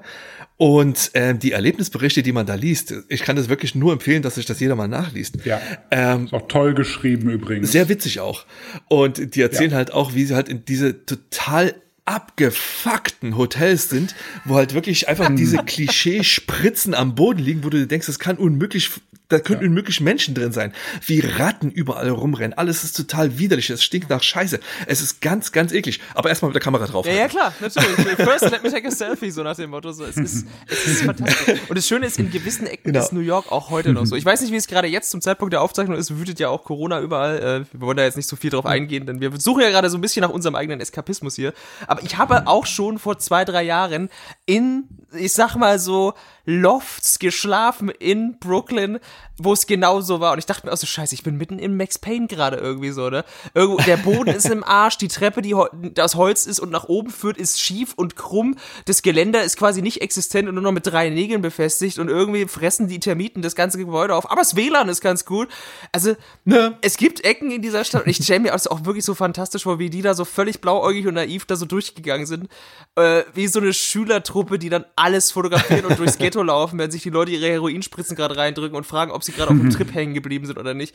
Das ist auch, das ist auch wirklich, das ist Dedication und Wahnsinn in einem. So diese Jungs, die, die ja. haben da glaube ich richtig in Anführungszeichen Spaß gehabt und ai heilige Scheiße. Ja, aber es hat sich gelohnt. Ja. Also man, man sieht halt wirklich Max Payne von vorne bis hinten an, dass die Texturen fantastisch sind. Also selbst heute noch. Ich meine, das ist, es sieht heute an sich nicht mehr gut nee, aus. Es ist ja alles ziemlich niedrig aufgelöst. Ja, aber der, dadurch, dass diese wirklich realen Fotos als Textur genutzt werden, läufst du durch U-Bahn-Tunnel, die einfach aussehen wie U-Bahn-Tunnel. Du läufst durch Straßenzüge, die halt immer noch realistisch mhm, aussehen. Stimmt. Und das ist schon wirklich cool gemacht und halt wirklich die, der, der, der Wille zur Inszenierung, den, den merkt man wirklich Max Payne extrem mhm. an. Ja. Also das ist mir auch beim Videospielen tatsächlich aufgefallen, dass ich immer das Gefühl hatte, so ja, das ist abgefuckt und düster und nein, hier möchte ich nicht leben, aber ich kaufe das dieser aus heutiger Sicht billigen Grafik noch ab. Sie schaffen es, ihr Setting und ihr Feeling und ihre Atmosphäre zu transportieren mit den äh, aus heutiger Sicht sehr beschränkten Mitteln. Und äh, damals war es natürlich phänomenal. Das war Grafik vom nächsten Stern. Ich weiß, glaube ich, auch intern waren ja. einige Mitarbeiter gar nicht so glücklich, weil sie gesagt haben, so, nee, wir können das doch eigentlich besser machen. Wir, wir wollen doch nicht irgendwelche Fotos nachbauen. Lasst uns doch selber basteln. Aber sie mussten dann alle kollektiv einsehen, dass es halt einfach eine so gute Blaupause war für das, was sie dann schlussendlich schaffen sollten, ähm, dass es dann sich eben dafür entschieden wurde, diesen Weg zu gehen und eben mit diesen Fotos zu arbeiten. Heute nutzen wir natürlich äh, so ein Feature äh, wesentlich, äh, ja, sagen wir, elaborierter. Fotogrammetrie ist das, ist das Schlagwort, was bei ganz vielen Videospielen in der heutigen Zeit angewandt wird. Aber auch schon damals haben die Leute sich an Fotos orientiert. Auch beispielsweise so Titel aus einer ähnlichen Zeitepoche, äh, besser gesagt sogar aus demselben Jahr. Silent Hill 2 ist auf eine ähnliche Art und Weise entstanden. Da sind auch viele Japaner durch, äh, ja, viele amerikanische Kleinstädte gejagt worden und haben auch Fotos von allen möglichen gemacht. Und die haben das dann eben auch ähm, benutzt und nachgebastelt. Also es ist, ist ein Ding gewesen. Ja, aber man möchte sich gar gar nicht vorstellen, wenn das Szenario eingetreten wäre, was Paul am Anfang geschildert hat. Und zwar, wenn wir wirklich alle Cutscenes, also wenn wir keine Comic-Panels gehabt hätten, ne, sondern alles in Ingame-Grafik, mhm. möchte man sich nicht vorstellen. Also ich kann mir schwer vorstellen, dass Max Payne ansatzweise so erfolgreich geworden wäre. Und letztlich war es ja wirklich aus der Not geboren auf der einen Seite äh, diesen ja. Weg zu gehen. Mal abgesehen von technischen Limitierungen, das hätte ja ein immenses Geld verschlungen. Und das hatte natürlich den riesen Vorteil mit den Comic-Panels. Immer wenn sich irgendwas geändert hat in der Story, konnte man es relativ schnell austauschen. Und das ist ja generell bei Videospielen ein riesiges Problem. Mal eben so Content rauszuschmeißen und neuen herzustellen. Und das war bei Max Payne ja wirklich ein sehr überschaubares Problem. Zumindest Stimmt. in Bezug ja. auf die Erzählung. Das hat die, die Handlung wirklich extrem flexibel gemacht. Ja. Das ist, wenn du das in Echtzeit-Cutscenes oder was ja damals auch noch der große heiße Scheiß war, Renderfilme gemacht uh. hättest, dann hätte ja. da halt eine Firma drei Wochen lang gerendert genau. und dann wäre das Ding in Sack und Tüten. Dann war nix mehr dran zu drehen. Und mit den Comic-Panels konntest du genau. jedes einzelne Bild beliebig austauschen, im Zweifelsfall einfach nochmal neu schießen, wenn du eine andere Handlung oder Pose brauchst. Zack, fertig. Das dauert halt einfach einen Tag mhm. statt einem Monat. Ja. Und tatsächlich dieser in die sehr, sehr vielfacher Hinsicht extrem hemdsärmelige Gedanke der Entwicklung, den merkt man Max Payne an. Das Team war halt wirklich sehr klein. Das waren größtenteils junge Leute, die halt technisch extrem versiert waren, aber von Spieldesign nicht so wahnsinnig viel Ahnung hatten. Und die haben halt einfach genauso entwickelt, wie sie der Meinung sind, dass man es machen müsste. Und daraus sind, aus dieser Notwendigkeit heraus, sind viele der Sachen mhm. entstanden, die ähm, Max Payne bis heute so ikonisch machen. Unter anderem halt das Gesicht von Max Payne, worüber wir schon gesprochen haben. Du hast es ja bereits erwähnt. Das ist das Gesicht von Max Payne, ist Sam Lake.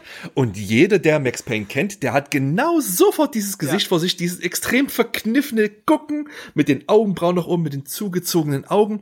Und es sieht bescheuert Es sieht aus, als würde er gerade auf dem Kopf sitzen und richtig ein Ab sein. Sagen wir ja, doch, wie es ist. natürlich. Aber das Ganze hat, also erstens ist es ikonisch. Äh, man, man verbindet ja. Max Payne einfach sofort mit diesem Klogang-Gesicht. Und auf der anderen Seite, äh, äh, äh, und zweitens, es ist halt einfach aus der Notwendigkeit heraus entstanden, dass Max Payne tatsächlich nur drei Gesichtsausdrücke hat im ganzen Spiel. Ja. Einmal neutral, einmal grinsend und einmal halt so extrem zusammengezogen, was laut Sam Lake einfach den Grund hat, es war nicht möglich, das Gesicht zu animieren. Die Gesichter im ganzen Spiel mhm. sind alle steif. Und aber um Max Payne zumindest halt so in den, in den Cutscenes oder in den Bullet-Time-Sequenzen so ein bisschen mehr Dynamik im Gesicht zu verleihen, und äh, ihm halt so ein bisschen, wenn er eine Waffe abschießt, dass er halt einfach so ein Waffenabschussgesicht macht, dass die Augen ein bisschen zusammenzieht, um halt vom Licht nicht so geblendet zu werden. Und äh, er hat äh, dann tatsächlich in einem späteren Interview einfach mal gesagt, dass die sich mit den Partikeleffekten und den Mündungsfeuern so viel Mühe gegeben haben, dass die halt auch in Zeitlupe geil aussehen und auf Standbildern, dass die halt einfach dieses Motiv de facto in jedem äh, größeren Screenshot oder Artwork verwendet haben.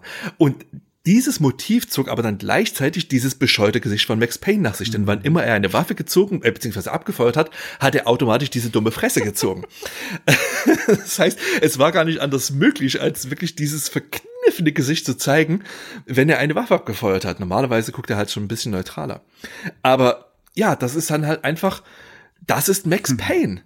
Und ähm, er, er ist halt nur einer. Äh, Gerade Sam Lake hat im Prinzip wirklich seine gesamte Familie mit ins Spiel gebracht. Ja, ja. Seine Mutter äh, ist der Bösewicht des Spiels. ja, das ist total super. Seine Mutter ist der große Oberbösewicht, ja. Nicole Horn. Sein Vater ist dieser mysteriöse Typ im Hintergrund, Alfred Woden. Sein Bruder spielt Vinnie Cogniti, eine der äh, Mobster da. Ja. Und äh, hat im Prinzip so das gesamte äh, Remedy-Team ist im ganzen Spiel. Dann halt äh, buchstäblich, der Hausmeister ist im Spiel, spielt halt diesen Typen Mobster, ähm, äh, äh, Niagara mit dem, mit dem Baseballschläger. Ja, ja, ja. Der ist aber doch einer der besseren, finde ich. Der ist noch wirklich einer, der sehr gut ist. und ich finde das, ich finde das super. Das ist halt einfach so ein wunderbar pragmatischer Gedanke. Ich kann das nur bewundern. Zum einen, wir haben, also die, die, die große Basis all diese Überlegungen ist, wir haben kein Geld. Ja. Wie inszenieren wir cool unsere Handlung? Also, gut, wir machen keine Echtzeit-Cutscenes, ja. wir machen keine Renderfilme, wir machen Fotos, wir bearbeiten die Fotos nach. Wer spielt diese Fotos? Wollen wir die Fotos zeichnen? Ähm, ursprünglich war tatsächlich auch der Gedanke, gar nicht diese Fotos zu überpinseln, sondern einfach die Fotos als Vorlage zu nehmen und einfach nachzumalen. Das hat sich dann aber als zu aufwendig und zu langsam ausgestellt. Also kam äh, ein, ein Grafiker einfach auf die Idee, ja, warum nehmen wir nicht einfach die Fotos und bearbeiten die nach? Zack, hemdsärmelige Lösung, ja. fertig ist der Lack. Ich finde das super. Es ist wirklich wie so eine Geschichte, was heute quasi Indie-Studios schreiben würden, bloß dass Remedy halt damals in dieser Position war, was danach auch rapide bergab ging, dass ich eben auch so kleine Teams mit so wahnwitzigen Ideen in, in quasi so die, die AAA-Sphären hochschießen konnten. Das ist heute ja fast schon undenkbar. Ähm, und das hat einfach für die damalige Zeit so funktioniert. Und ich meine, dieser Witz mit dem Gesicht, den haben sie ja dann auch nochmal selber so wirklich augenzwinkert auf die Schippe genommen und hat, glaube ich, seinen Höhepunkt gefunden in Alan Wake selbst, also in einem späteren Remedy-Spiel, wo es diese selbstreferenziellen Abschnitt gibt, wo du dann mit dem Charakter Alan Wake eine, eine Traumpassage hast und auch eine Fernsehsendung angucken kannst. Und in dieser Fernsehsendung findet ein so Letterman-mäßiges Interview statt mit Sam Lake, mit einer Figur. Und am Ende sagt der, der Host eben zu Sam dann auch so, Make the face. Und er guckt dann in die Kamera und macht dieses Max Payne-Gesicht in die Kamera. Und das war wirklich so der Höhepunkt. Da stand ich wirklich applaudierend vor meinem Fernseher. Das war der Höhepunkt des Gags. Ich meine, so hat sich dieser Mann und die, dieses Gesicht diese, dieses Menschen wirklich in die Köpfe der Leute reingeschraubt. Wir haben es ja schon gesagt, er ist das ja, Gesicht von Max Payne und ähm, das wird auch nie wieder weggehen. Also so, immer wenn ich nee, diesen Mann äh, sehe, sehe ich Max Payne natürlich heute in, er hat mittlerweile nicht mehr dieses, ja, er hat jetzt sehr, sehr sanfte Augen bekommen im Laufe der Jahre und er ist einfach ein super freundlicher Typ. Ich meine, wenn man ihn schon mal erlebt hat mhm. oder im Interview hatte oder ihn mal auf einer Bühne gesehen hat, er ist auch immer super quirlig und irgendwie, ja, das passt so gar nicht zu ihm, aber er ist halt trotzdem irgendwo Max Payne und tötet irgendwelche Mobster in irgendwelchen Gassen in New York. Okay. Ich muss aber an der Stelle vielleicht mal eine etwas unpopuläre Meinung äußern, äh, weil mir geht es tatsächlich doch so, also klar, ich weiß, Sam Lake ist immer noch Max Payne, aber ich sehe tatsächlich heute in erster Linie Sam Lake, weil ich den Typen mittlerweile so oft im Laufe der Jahre in einem anderen mhm. Kontext gesehen habe Und ich war tatsächlich persönlich so froh beim Max Payne 2, als ein bisschen mehr Budget vorhanden war, dass man auch vernünftige Leute für die Charaktere genommen hat. Ne? Also mhm. ich meine, du siehst es ja. auch bei Mona Sex zum Beispiel. Wenn du man den Vergleich wirklich, ne, in den Comic-Panels zwischen Teil 1 und 2. Und das war also wirklich, wirklich eigentlich ein sehr, sehr guter Schritt. Ich meine, auch die, äh, die Gangster in äh, Max Payne 1, abgesehen davon, dass die sehr amüsante Namen haben. Ähm, ja. Äh, wie, wie hieß er nochmal? Frankie Niagara? Äh, Frankie the Frankie Niagara, genau. Und ich habe mir tatsächlich aufgeschrieben in meinen Notizen, Joe Pesci ist überall, weil sich die Hälfte von den Gangstern eins zu eins anhört wie Joe Pesci ja. halt. Also nur halt in schlecht. Ja, ja, klar. Aber, ähm, ne, also man hat das Gefühl, die haben so dann auch irgendwie, keine Ahnung, drei Synchronsprecher benutzt für die verschiedenen Gangster. Und halt, wie gesagt, ein Drittel davon hört sich an wie Joe Pesci. Ja, und, und ungefähr alle sagen irgendwann, auch als Gegner-Encounter, irgendwann Max Payne zu dir. Payne to the Max. ja. da habe ich übrigens ein fantastisches Zitat von Paul Kaus, und zwar aus dem, aus dem Test, entweder es war Max Payne 1, äh, die iOS-Version, oder Max Payne 2. Herr Schmerz ist im Haus. ich war jung. Jetzt werden die Sünden aufgerollt hier. Das fand ich sehr schön. Schön, weiß er alles von mir. Aber ja, mit, mit den Namen hast du aber tatsächlich recht. Ist, ähm, da wurde wirklich jedes Klischee bedient. Ja, ja. Ich meine, da gibt's die Finito Brothers. Natürlich. Und Rico Muerte. ah, das ist schon alles. Aber auch das, genau. also das passt halt einfach zu dieser, die, zu diesem Film Noir, äh, übertriebenen, überzeichneten ja. Szenario. So, da muss halt alles so, so ein bisschen Malteser Falke ja, gemacht absolut. werden. Und ich Warum sag's, wie es ist, wir fanden das damals alle so schweine cool. Uns waren die Namen scheißegal. Natürlich. Das, das hat einfach funktioniert. So, es ist ein Produkt seiner Zeit durch und durch. Ja, das merkst du an allen Ecken Fall. und Enden. Und auf jeden heute, Fall ja, ist man da so mit so einem fast schon so väterlichen Lächeln, blickt man da so drauf und sagt so, ach ja, der kleine Max, ne? Ist er wieder auf Rampage so ein bisschen. Haut er die Finito Brothers mal wieder aus den Latschen, aber damals war das einfach richtig, richtig cool. Das fand die BPM ja, zwar nicht so, aber ist egal. ja, die BPM fand damals sehr viele Dinge nicht so richtig so war. Ja.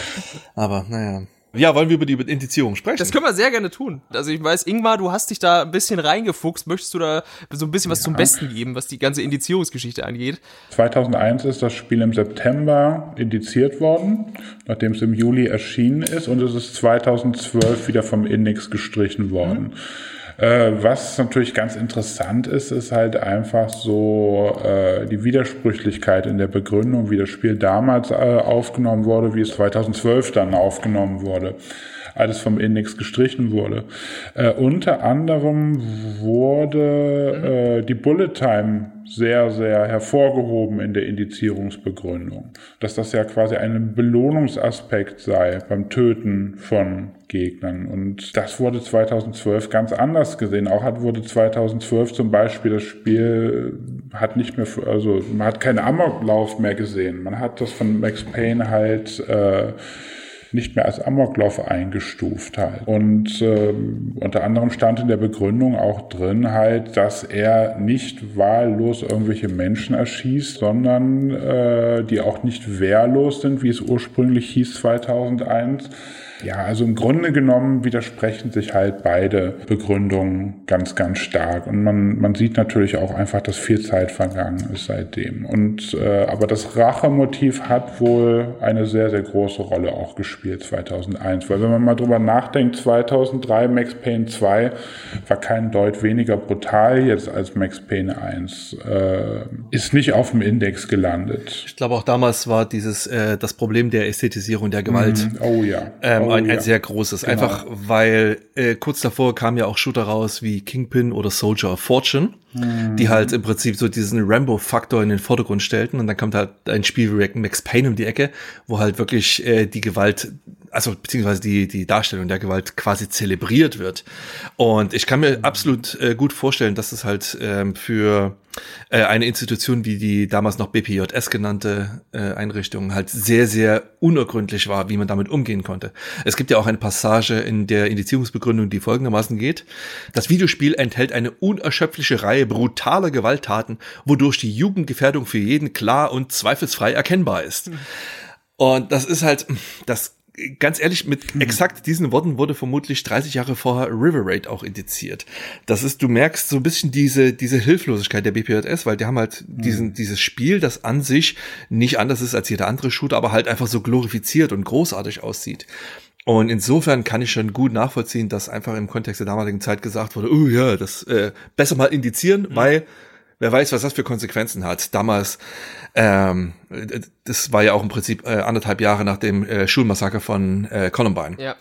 Da, das war natürlich auch wieder Zeit und Ort quasi geschuldet und eine, eine ganz andere Form von, mhm. ich sag mal, sozialer Kompetenz ja. wurde da in Videospiele eben angelegt. Entschuldigung, wo du gerade Columbine gesagt hast, ne? Ja, genau. Ich meine, mhm. ähm, da ist ja auch rausgekommen zum Beispiel, äh, dass der Attentäter halt Matrix-Fan war, ne? Und äh, da sind wir natürlich auch schnell wieder bei Max Payne. Ja, ja. also die, die Ähnlichkeiten sehe ich und deswegen glaube ich, dass da halt auch äh, in dem sozialen Umfeld, in dem das damals stattgefunden hat, äh, das, das war der einzige Schritt, den sie hätten machen können. Ansonsten wären ihnen wahrscheinlich sämtliche Elternverbände der Welt aufs Dach gestiegen. ähm, anders ging es wahrscheinlich nicht. Und äh, in der heutigen Zeit mit der Deindizierung wurde dann auch zum Glück auch mal die Handlung gewürdigt und hat dann eben auch in der Deindizierung ganz, ganz häufig für den richtigen Kontext dieser Gewalt eben gesorgt und äh, ja, ähm, das war ein Ding. Aber es hat natürlich dem Titel keinen Abbruch getan. Wir haben es natürlich alle gespielt, obwohl wir nicht hätten dürfen. Klar. Auf die eine oder andere Art und Weise. Sicherheitskopie hin oder her, Schulpausentausch äh, hin oder her. Irgendwie hatte dann doch jeder seinen Max Payne gefunden, auf die eine oder andere Art und Weise. Wir haben schon gesagt, gab es ja auch für den PC und natürlich für die Konsolen, die Ports waren zweifellos natürlich auch dem, dem Medium der Konsole damals geschuldet, äh, nicht so schön. Sind aber witzigerweise vor allem die PlayStation 2 und die Xbox-Version fast schon heute so ein bisschen aufgebaut wie die iOS-Variante, beziehungsweise orientiert diese sich ja auch so ein Stück weit daran ähm, weil diese ja. Level halt in mehrere kleine Kapitel in so Snacks aufgeteilt ist, die du im besten Fall in so drei, vier Minuten eigentlich absolvieren könntest, wenn du weißt, was du da tust. Ähm, das, das, also das wäre eigentlich schon, schon fast so die Handyspiel-Designschule so ein bisschen. Äh, das ist was ganz witzig ist. Ist natürlich auch dem Medium geschuldet, äh, weil die natürlich nicht, nicht so viel Daten eben handeln konnten und deswegen das also aufbrechen mussten die Levels. Und äh, witzigerweise ist in der iOS-Version sind ja sogar noch Fragmente aus einer geplanten, geschnittenen deutschen Variante vorhanden, wenn man die deutsche Sprache auswählt. Habt ihr das gewusst? Ne, nicht Fragmente. Das ist die geplante geschnittene deutsche Version, die einfach ja. in ihrer Komplettheit zum allerersten Mal äh, der Öffentlichkeit zugänglich gemacht wurde. Ja, tatsächlich. Ähm, kurz nach der Veröffentlichung beziehungsweise nach der Edizierung der internationalen Version von Max Payne hat der damalige Publisher Take Two ähm, eine stark eingeschränkte deutsche Version in mhm. Auftrag mhm. gegeben, beziehungsweise die war auch schon fertig. ähm, da wurden die die ähm, Blutflecken in den Comic-Zwischensequenzen komplett entfernt. Es fehlen einige Comic-Paneele, die als zu brutal erachtet wurden. Zum Beispiel diese ganze Frankie Niagara-Geschichte mit dem Baseballschläger. Der Baseballschläger ist auch komplett entfernt, beispielsweise auch als Item. Genau, richtig. Dialoge wurden komplett umgeschrieben und natürlich wurden die gesamte Sprachausgabe neu aufgenommen mhm. äh, mit der deutschen Stimme von Jeff Bridges. Aber diese Version wurde zumindest für den PC niemals veröffentlicht, ja. weil äh, Take-Two die Gefahr sah, dass auch die sofort indiziert wird, trotz der Einschränkungen, weil die Ästhetisierung der Gewalt natürlich unverändert drin geblieben ist. Aber dann ähm, 2012 erschien die iOS-Fassung, mhm. die äh, auch nochmal gesondert besprochen werden muss. Ah. Und die war dann tatsächlich die aller, allererste, in der eben just diese komplett geschnittene Version auch enthalten war. Das heißt, wenn sich jemand mal ansehen möchte, wie ein zusammengestückeltes Max Payne aussehen möchte, dann soll er sich bitte für 3,49 Euro die iOS-Fassung kaufen und einfach mal ausprobieren. Das ist eigentlich auch schon verrückt, ne? Es ist kulturhistorisch ja, zumindest ja, ganz ja, interessant. Ist wirklich, wirklich faszinierend, dass dieses Stück äh, quasi verloren, vermeintlich verloren gegangener Software noch auf diesem Weg den Weg in die Öffentlichkeit gefunden hat. Ich finde es echt spannend. Ja, aber das ist auch das einzige. Wo du gerade eine Kaufempfehlung ausgesprochen hast, dann möchte ich noch mal ganz kurz sagen, äh, Leute, wirklich, wenn ihr Max Payne noch mal spielen wollt, also alle Hörer und Hörerinnen, mhm. dann, wenn es irgendwie geht, versucht das Spiel auf dem PC zum Laufen zu bringen denn also wirklich, gebt kein Geld für die PlayStation-Version aus, denn die ist wirklich in jeglicher Hinsicht furchtbar. Ich habe gerade schon mal kurz ein bisschen darüber gesprochen, aber es ist eine Unverschämtheit. Also es ist wirklich ein so eine, es ist ja wirklich noch die PlayStation ja. 2-Version. Äh, und es ist eigentlich eine Frechheit, dafür Geld zu verlangen heutzutage noch auf der PlayStation 4. Und äh, also wenn ich aufzähle, was daran alles wirklich miserabel ist an dieser Version, dann sitzen wir morgen früh noch hier. Ich kann wirklich nur jedem raten, kein Geld für die PlayStation 4 beziehungsweise 2 Version. Ja, cool, danke, dass du mir noch gesagt hast, hey, die ist jetzt für 7 Euro im Angebot und ich direkt zugeschlagen habe. Danke dafür, Ingmar. Da wusste ich das aber noch nicht. Da wusste ich noch Da nicht. wusstest du noch nicht, was für eine Scheiße du mich stürzt. Das stimmt. Genau, dass dauernd die Framerate einbricht zum Beispiel und Das dass ist die wirklich Hälfte das kaputt Absurdeste. ist und äh, genau, bei den Hintergrundgrafiken irgendwie die Hälfte eingespart wurde und dass es total, Ja. dass es noch schlimmer aussieht, als das äh, Spiel auf dem PC heute aussehen würde. Also ich meine heutzutage natürlich, ne? nicht Die, damals. die haben sie echt verschlimmbessert, ja, das ist wirklich schade. Also es ist fast schon so auf diesem Niveau von dem, von dem berühmt-berüchtigten Silent Hill 2 und 3 äh, quasi HD-Remake. So in etwa könnt ihr euch das vorstellen mit Also- Max Payne. Aufgeräumte Hatur, äh, Texturen, die auf eurem HD-Fernseher zwar funktionieren, aber trotzdem ist einfach sehr Ja. viel anderes Es- daran falsch. Ruckelt, die Framerate bricht ein und also es ist, also die Xbox-Version sah im Vergleich deutlich besser aus. Und hier kommt die Pointe. Die PS2-Version hat sich insgesamt etwa viermal Ja. so gut verkauft wie die PC-Version. Ja, natürlich. das hab ich aber auch gelesen. natürlich auch Die armen Leute. Ja, weil es Ah. ein, ein Spiel im Kontext seiner Zeit war. Und ihr habt schon gesagt, Rockstar war dann eben Natürlich. der Publisher, eben auch auf den Konsolen. Die haben ja direkt Interesse bekundet. Nachdem das Ding raus war, haben die sich ja dann auch direkt bei Remedy quasi so, äh, sag mal, geliebäugelt und waren dann eben auch der Publisher für den zweiten Teil. Und die waren ja auch äh, quasi der, der Geldgeber für die Konsolenports, eben damals für die PlayStation 2 und die Xbox. Und klar, natürlich, das ist der Publisher, der euch äh, Grand Theft Auto 3 brachte. Natürlich kaufen wir auch dieses Spiel. Da steht Rockstar Games drauf. Das war den Leuten erstmal egal. Und das hat natürlich auch voll in ihr Portfolio reingepasst. Deswegen, äh, die waren zur richtigen Zeit am richtigen Ort. Und ja, dann haben halt ganz viele Leute Max Payne in einer beschissenen Variante gespielt. Aber sie haben es wenigstens gespielt. Ne? So gut für Remedy und alle Beteiligten. Ja, und Rockstar hat dann tatsächlich dann äh, 2012 ähm, auch ihr ein Teil ihres Portfolios auf iOS veröffentlicht. Also da war halt unter anderem GTA 3 und eben auch Max Payne. Äh, die habe ich seinerzeit auch getestet und äh, ja, ja, ja, ja. Das, das Tragische ist ja wirklich, ähm, GTA 3 und Max Payne sind halt sensationelle Spiele. So, also ja, im Kontext ihrer Zeit. Und ähm, ich war damals echt happy, als Rockstar angekündigt hat, hey, wir bringen diese Klassiker in eine neue Generation. Und dachte ich mir, oh geil, jawohl, Xbox 360 Umsetzung, whoop-de-doo. Und dann bringen sie es auf iOS raus. Und ich bin halt tatsächlich ein extrem großer Freund äh, meines iPhones und meines iPads. Ich äh, spiele sehr viel drauf. Aber wenn sich etwas, wenn ich etwas nicht drauf spielen möchte, dann ist das halt ein, ein auf extrem präzise Steuerung setzender Action-Titel. Und ich habe mir jetzt tatsächlich in Vorbereitung auf diesen Podcast einfach nochmal die iOS-Fassung gekauft. Wie gesagt, die kosten einen halben Apfel. Und alter Schwede, das Ding spielt sich so beschissen. Ich frage mich, wer diese Idee hatte. Ich bin sicher, es hat sich hervorragend verkauft. Weil einfach, ja, ein paar Kröten. Und die Leute werden sich gerade auf die GTA-Teile äh, geschmissen haben wie die Wahnsinnigen. Aber das ist die mit Abstand ungeeignete Plattform für diese Art von Spiel. Und Ja. Ein Spiel, wo ah, Präzision wirklich alles ist und jeder Millimeter äh, daneben schießen dein Ende bedeuten kann. Das nicht gut auf dieser Peripherie, das geht einfach nicht, das stimmt schon. Äh, ja, die ist leider, leider Müll. Aber auch ein GTA 3, ne, kann ich mir echt schwer vorstellen. Also wirklich, äh, Es ist, es ist furchtbar. Es ist ganz, ganz furchtbar. Bei GTA 3 kommt noch dazu, dass der Bildschirm nochmals vollgekleisterter ist mit Icons als bei Max Payne schon. Und es ist, es ist, es ist schlimm. Tatsächlich, wie man es richtig macht, hat acht Jahre vorher Möbius Entertainment gezeigt. Äh, Das ist die Firma, aus der später Rockstar Leeds wurde. Denn die haben Max Payne auf den Game Boy Advance umgesetzt. Und wenn man, wenn man drüber nachdenkt, dann ist das eigentlich total äh, bekloppt, total Kuckuckpants. Wer, wer setzt so ein Spiel auf den Game Boy Advance um? Man darf aber nicht vergessen, das war die Plattform, auf der es auch eine Umsetzung von, von Wing Commander Prophecy gab, die gar nicht schlecht war. Also der, der Game Boy Advance, der hatte schon Power. Und ich muss sagen, ich war wirklich ein großer Fan von Max Payne GBA. Das ähm, hat die gesamte Perspektive um 45 Grad gekippt, wurde aus der ESO-Perspektive gezeigt, war alles zweidimensionale Grafik mit dreidimensionaler Das ist so ein bisschen wie der Prototyp, den sie angedacht hatten, ne? Ja, genau, ja, genau. genau, habe ich mir auch gerade Ja. gedacht. So zurück zu den Und Wurzeln. die haben eigentlich, das ja. gesamte Spiel da reingepackt, also die gesamten Levelinhalt. Es natürlich musste halt das Ganze drumherum gekürzt werden. Die Comic-Paneele sind halt niedriger aufgelöst, die Sprachausgabe rauscht ganz, ganz furchtbar. Aber die haben Comic-Paneele drin und die haben Sprachausgabe drin. Das war, das hat sich richtig gut gespielt.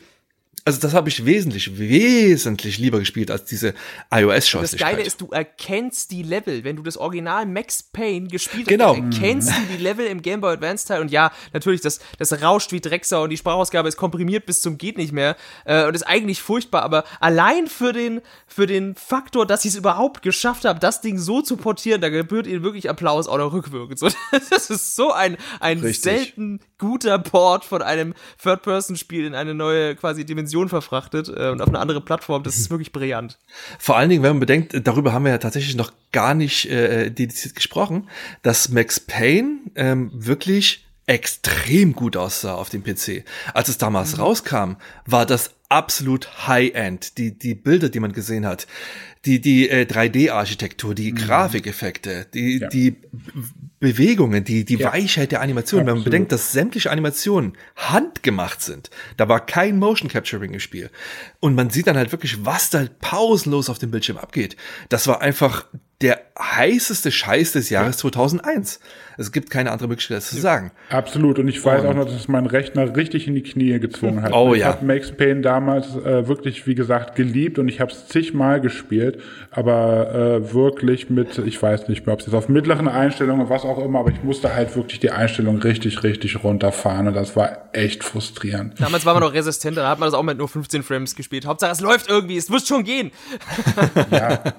Das ging auch, das ging auch trotzdem. Es war halt immer noch so geil, dann, dann war das auch nicht so tragisch. Aber ich habe tatsächlich extra für Teil 2 während meinem Zivildienst ähm, ordentlich Geld zur Seite gelegt, habe vorher schon so ein bisschen gespart auf einen neuen PC, weil ich wollte unbedingt, wenn der zweite Teil von Max Payne rauskommt, es vernünftig spielen können, mit allen Details und mit allem. Und dann habe ich dann tatsächlich 2003, als Max Payne 2 rauskam, habe ich mir sofort den neuen PC gekauft und ich habe mir Max Payne 2 gekauft.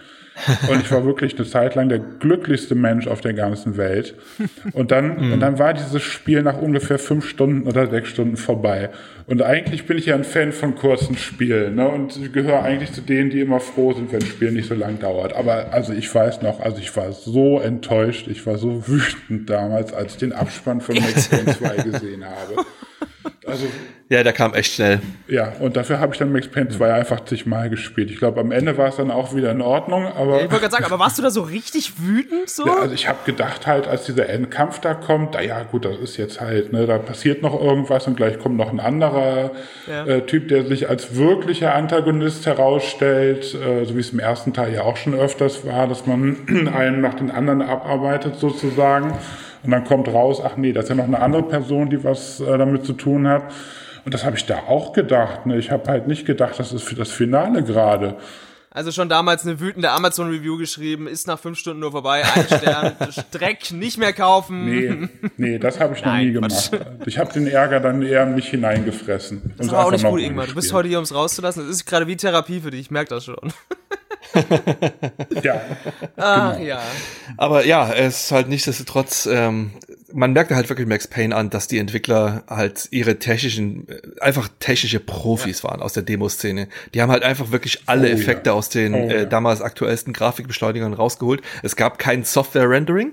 Das, die hatten zwar ursprünglich damit angefangen, halt das auf einem Software-Renderer zu setzen, aber dann äh, Ende der 90er hatten sich ja sehr, sehr schnell gerade die Voodoo-Karten mhm. durchgesetzt.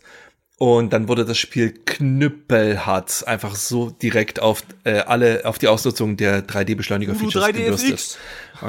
ja, natürlich, ja, die gute Gleit-API. Ja, genau. Hm, lange, lange ist sehr. Ja. Ja, aber äh, das, das sieht man halt einfach wirklich. Das, da mhm. kommt wirklich diese, diese äh, mhm. Demo-Szenen-Erfahrung voll zum Tragen. Das ist ähm, der bereits vorhin erwähnte Markus Stein. Der war ähm, der, der Hauptprogrammierer und ähm, die komplette 3D-Engine Max Effects ähm, die ist ja komplett in-house entstanden und halt äh, zu einem sehr, sehr großen Teil aus seinen Händen. Und ähm, man merkt es halt schon kurz zuvor. Da gab es diesen wunderbaren 3D-Markt 2001 und ähm, war halt ursprünglich ein Benchmark-Tool, aber ganz, ganz am Schluss des Demo-Modus gab es eine Szene, die haben die halt mehr oder weniger eins zu eins nach der Lobby-Szene aus Matrix nachgebaut, wo halt einfach ein Typ durch so eine Lobby läuft, ihm kommen viele schwer bewaffnete Soldaten entgegen und er zerlegt die halt alle in Zeitlupe. Und da sah man schon einige Monate vor dem Release von Max Payne, was da auf einen zukam, weil das waren halt wirklich absolut sensationelle Bilder die halt auch in der Demoszene der damaligen Zeit äh, im Prinzip äh, noch nicht gesehen waren.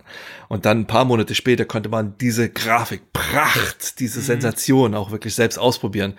Und äh, ich weiß noch, ich weiß wirklich genau, wie wie ähm, wie lang die Kinnladen da in der Redaktion war, als wir das Ding ausgepackt haben und auf den heißesten Rechnern irgendwie dann in, in 30 Frames spielen konnten. Das war geil mit allen Effekten. Ja.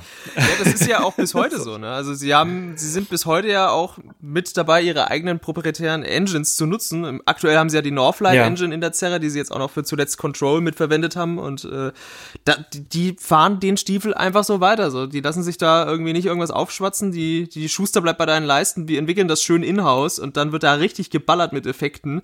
Ähm, das ist ja in Control nicht anders. Das bringt die heutigen Grafikkarten auch noch zum Spitzen aus dem einen oder anderen Grund. Die Konsolen zwingt sowieso in die Knie. Ähm, ja, und wir sind auch mit einige der ersten, die sich direkt aufs Raytracing so richtig draufschalten und auch schon in, in der Engine implementiert haben und es da Verwendung findet und auch für die ein oder andere offene Kinnlade sorgt. Ne? Und das, das ist bis heute ihr Steckenpferd. Und ich finde das geil, dass sie das auch damals einfach schon so konsequent durchgeritten haben. Also die haben ihre Hausaufgaben schon damals einfach gemacht. Das ist halt ein bisschen wie bei It Software. Das war von Anfang an eine extrem technologiegetriebene Firma. Mhm. Das ist gut. Ist selten. Das stimmt. Bis ja, heute. Absolut. Die und Rovio sind Finnlands Elite. Ja, ja, man, man kann halt noch ein bisschen weiterdenken. Also es gibt ja, es gibt nicht viele große, populäre finnische Spieleentwickler, ja. natürlich. Aber halt so Frozen Byte oder ja, Red, Red Links, das sind halt nee, auch das war jetzt auch das überspitzt, ja. das war ja auch das jetzt für den Gag. nee, aber es stimmt schon. Dafür, dass äh, Finnland wirklich so ein kleines Land ist, äh, haben die wirklich ähm, eine bemerkenswerte Anzahl an technisch extrem versierter Entwickler das hervorgebracht. Ja, die haben zu viel Zeit, die gehen nicht raus, mhm. so. die haben kein Sonnenlicht, ja. die sind sowieso schon, die sind Quarantäne gewohnt, Leute, alles gut. Aber sehr super fand ich da zum Beispiel auch, dass ähm, die genau wie It Software auch ähm, mit komplett offenen Karten gespielt haben. Die haben ja ähm, ein komplettes Paket an Editoren mitgeliefert. Du konntest eigene Levels mhm. bauen, du konntest eigene 3D-Figuren mit äh, bauen, du konntest äh, deine eigenen Texturen bauen, du konntest eigene Partikeleffekte ja. bauen. Aber es war kompliziert, Und, ne? Richtig kompliziert. Ja, es, es war kompliziert. Aber es mhm. hat tatsächlich ähm, für also mindestens eine Mod gesorgt, die Max Payne für mich die gesamten 2000er hinweg am Leben erhalten hat. Und das war die Kung Fu Mod. Mhm. Oh ja. Das, das mhm. war so ein fantastisches oh, ja. Teil. Meine Fresse. Wie oft ich Max Payne einfach nur mit der Kung Fu Mod nochmal durchgespielt habe. Weil da gab's ja, äh, soweit, äh, wenn ich mich rechne, sind drei Iterationen. Und jedes Mal wurden geile neue Moves und neue Waffen, also neue Nahkampfwaffen eingebaut. Ähm, da wurden ja die gesamten Schusswaffen im Prinzip über Bord gekippt. Du konntest sie zwar immer noch nutzen, aber das war nicht mehr der Sinn des Spiels. Sondern halt einfach diese, diese geilen, ebenfalls stark von Matrix inspirierten mhm. Kampfmoves einzubauen. Und halt alles auf, auf Wushu und äh, ähm, halt Kung Fu einfach basierend. Und das, das Ganze wurde entwickelt von einem einzelnen Modder, Kenneth Young, der bis heute übrigens noch in der Spieleentwicklung aktiv ist. Und das war, ich habe ich habe diese Mod geliebt. Ich habe die so oft durchgespielt. Fantastisch. Ja, die Mod macht genau oh. das, was sie sagt. So, sie verwandelt Max Payne einfach in Neo aus Matrix und man swoocht sich dann ja, in total. seine Gegner rein und boxt sie dann in Zeitlupe einfach um und das ist wirklich fantastisch. Das ist eine wahre Freude. Das, da, davon auch Speedruns anzugucken, ist, ist der Wahnsinn. Das liebe ich. ja, das war wirklich, das war, also erstens die Idee halt wirklich, da die Mod-Tools komplett mit zu liefern, das war super. Das, das haben sie sehr, sehr gut von It Software ja. gelernt. Und dass sich dann die Leute auch mit einer derartigen Konsequenz draufgestürzt haben und das Max Payne Spielprinzip weitergedacht haben, das ist super. Also die Kung Fu Mod ist äh, auch heute noch höchst empfehlenswert. Die gibt's heute noch. Kann man immer noch spielen. Super. Wie sieht's bei euch eigentlich mit den verschiedenen Spielmodi aus? Also das Spiel äh, erlaubt einem ja beim ersten Durchgang ausschließlich im einfachen Schwierigkeitsgrad zu spielen. Und äh, mhm. man kann sich ja noch mehr freischalten. Habt ihr da Erfahrungen gemacht mit den alternativen Spielmodi, also sowas wie äh, New York Minute, New York Minute? New York Minute. Ja. Genau.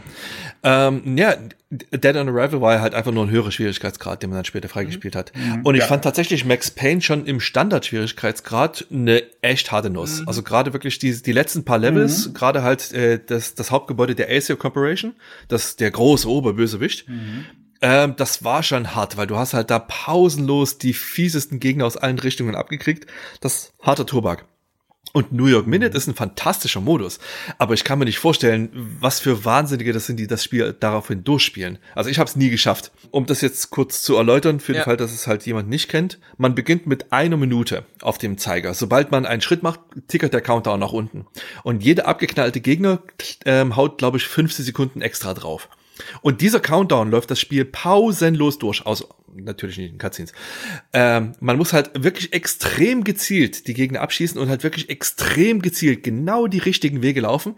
Ansonsten, zack, du kannst im letzten Level sein und dann ist das Spiel vorbei, weil du zu langsam warst. Das ist eine fantastische Idee, die für mich aber viel zu viel des Guten ist. Ich bin zu alt für diesen Scheiß. Das, das ist natürlich so mitten ins Herz von allen Speedrunnern dieser Welt. Also dieser Modus äh, in fähigen Händen ist halt wirklich fast so ein bisschen wie Kunst am, an der Maus, wenn du da jemanden zusiehst, der das wirklich drauf hat. Aber also wirklich so, ich, ich habe das auch nie durchgespielt. Man macht das an, man sieht den Timer und denkt sich so, aha, man knallt einen ab, man oh cool, ich krieg Punkte dafür, aber das ist, das ist zu hart so. Das ist, da musst du einfach wirklich, da müsste jeder Handgriff sitzen und ähm, dann müsste das Spiel natürlich auch noch die Schrotflintenkugel nicht so krass in deine Richtung steuern können, wie es es kann. Ja, ähm, ja das ist also wirklich so, für, für Speedrunner ein Traum für den Otto-Normalspieler, der schon so mit dem normalen Schwierigkeitsgrad struggelt, einfach die absolute Hölle. Aber schön, dass er da ist, so ja. der, der New York Minute-Modus. Ja, total.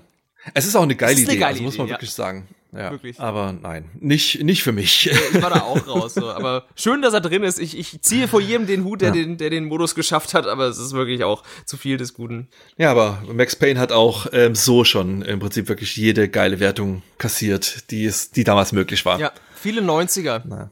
Also hohe 80er und viele 90er. Genau. Was ich mir übrigens auch noch aufgeschrieben hatte, was ich, was mir echt gut gefallen hat, als ich jetzt nochmal Max Payne gespielt habe, ich konnte mich jetzt im Detail nicht mehr so ganz genau dran erinnern, wer jetzt schuld war am Tod von Max Frau und äh, Max Tochter. Ist halt doch schon eine ganze Weile her. Und wer jetzt alles da genau verstrickt war.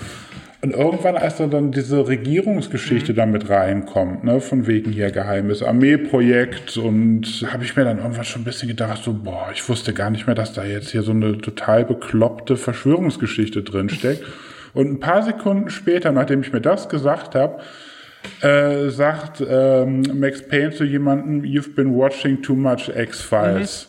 Mhm. Da habe ich so gedacht, das finde ich so typisch für Remedy und für Max Payne, für diesen Humor auch da drin, so dieses Augenzwinkern. Und das fand ich dann wiederum so großartig. Deswegen, ich sage ja, ja, das ist, das ist wirklich einfach eine saugradlinige Handlung und Max Payne ist halt in, in seiner Stoischkeit so dermaßen herrlich stumpf.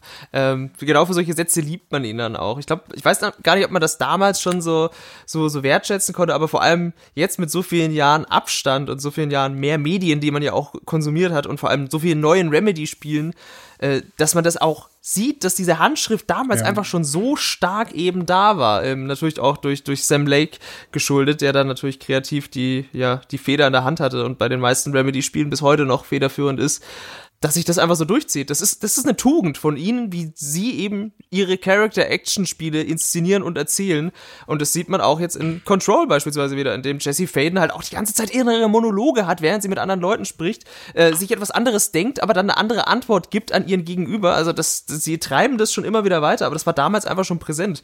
Und es ist, es, man, man kann es immer nur wieder hervorheben, wie weit sie da der Konkurrenz, glaube ich, auch voraus waren, was so die Erzählart und Weise angeht, von solchen Third-Person-Spielen eben. Wo ich vor ein paar Jahren noch mal einen ganz starken Max Payne-Moment hatte, das war tatsächlich, ich glaube, was 2015 um den Dreh, äh, als ich den ersten John Wick-Film im Kino gesehen habe. Oh, ja. ich ja, genau. War damals, also lasst uns nicht besser nicht lange über den Max Payne-Film reden. Nee, äh, nee verschweigen wir auch einfach. Der hat nie stattgefunden, la la la. Genau. ne? Und ich hatte so dann das Gefühl, ich wusste nicht groß was über John Wick, ich war mit einem Freund im Kino und auf einmal hatte ich das Gefühl, ich krieg gerade meinen Max Payne mhm. Film. Also hier steht mehr Max Payne drin als im eigentlichen Max Payne Film. Und äh, also der Film hat mich als ja. Max Payne Fan total ja. glücklich gemacht. Also ich fand Keanu Reeves konnte ich mir super so mit seinem Bart und seiner Art, äh, ja, seiner stumpfen Art möchte ich jetzt gar nicht sagen, aber so seiner stoischen Art äh, doch sehr an diesen Max Payne Charakter erinnert. Wie gesagt, äußerlich hat es für mich auch durchaus gepasst.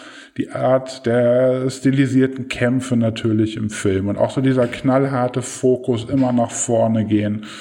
Äh, nicht nach links, nach rechts gucken, einfach nur geradeaus, immer weiter, weiter, weiter und halt, ja, die Action-Szenen. Die haben ja eigentlich im Max Payne-Film auch gefehlt. Da gab es, glaube ich, zwei Action-Szenen und ähm, Dafür gab es die in John Wick. Ja, es ist äh, über den Max Payne-Film mit äh, Marky Mark sollte man wirklich äh, niemals auch nur ein unnötiges Wort verlieren. Das ist äh, nee. André Peschke und Christoph äh, Petersen haben da einen sehr guten Podcast ja. aufgenommen bei Support tatsächlich. Ähm, und äh, da kann man ihn sehr, sehr dankbar machen. Die haben das ganz toll gemacht, ganz viele spannende Hintergrundinfos ausgepackt. Aber alle anderen können natürlich trotzdem froh sein, dass an ihnen der Kelch vorbeigegangen ist, sich den Film jetzt nochmal angucken zu müssen. Insofern kann man den beiden auch aus der Hinsicht sehr, sehr dankbar sein. Es war ja tatsächlich ähm, ziemlich genau von Anfang an geplant. Äh, direkt nach der Veröffentlichung äh, von Max Payne gab es schon eine Pressemitteilung. Also nicht mal äh, zwei Wochen nach Veröffentlichung mhm. des Spiels ähm, gab es eine Pressemitteilung von 3D Realms, dass äh, ein, ein, Movie, äh, ein Film kommen wird. Und ähm, hat dann zwar noch sieben Jahre länger gedauert und das endgültige mhm. Produkt hat auch nichts mit dem zu tun, was ursprünglich mal geplant war. Aber ich finde es schon ziemlich bemerkenswert, dass ähm, von Anfang an halt wirklich so diese mhm. crossmediale Ausnutzung des, des Brands Max mhm. Payne in Planung ja. war. Spricht, wie gesagt, natürlich auch weiterhin äh, für die Pläne, die, die, die der Publisher einfach von Anfang an hatte, das Ding über den Namen quasi so in die Köpfe der Leute eben pushen und dann das, die Welle einfach weiterreiten, nachdem es funktioniert hat. Hat ja, wie gesagt, ja. geklappt. Beim Film nicht, aber bei allem anderen irgendwie schon. Ja. Und zumindest hat ja. der Film es geschafft, dass er überhaupt veröffentlicht worden ist. Ne? Ich meine, das ist ja. richtig in Videospielverfilmung, siehe Uncharted, äh, ja auch so eine Sache. Ja. Und im Rahmen, also gerade in diesem Kontext muss man auch tatsächlich zugeben, es ist nicht der schlimmste Nein. Videospielfilm aller Zeiten. Es gibt noch deutlich schlimmere Dinge, die gerade halt dem schrecklichen, schrecklichen Gehirn von Dr. Uwe Boll entfallen sind. ja. Aber es, genau. das macht die Sache trotzdem nicht zu einem guten nee. Film. Also es tut schon sehr, sehr viel weh und es braucht sehr, sehr viel nee. Wodka, um das Ding einigermaßen akzeptabel ja, zu ertragen. vor allem, er, ist, er wird halt einfach dem, dem, dem Quellmaterial in keinster Weise gerecht, leider. Das ist das, das ist Nein. leider das größte Verbrechen daran, naja.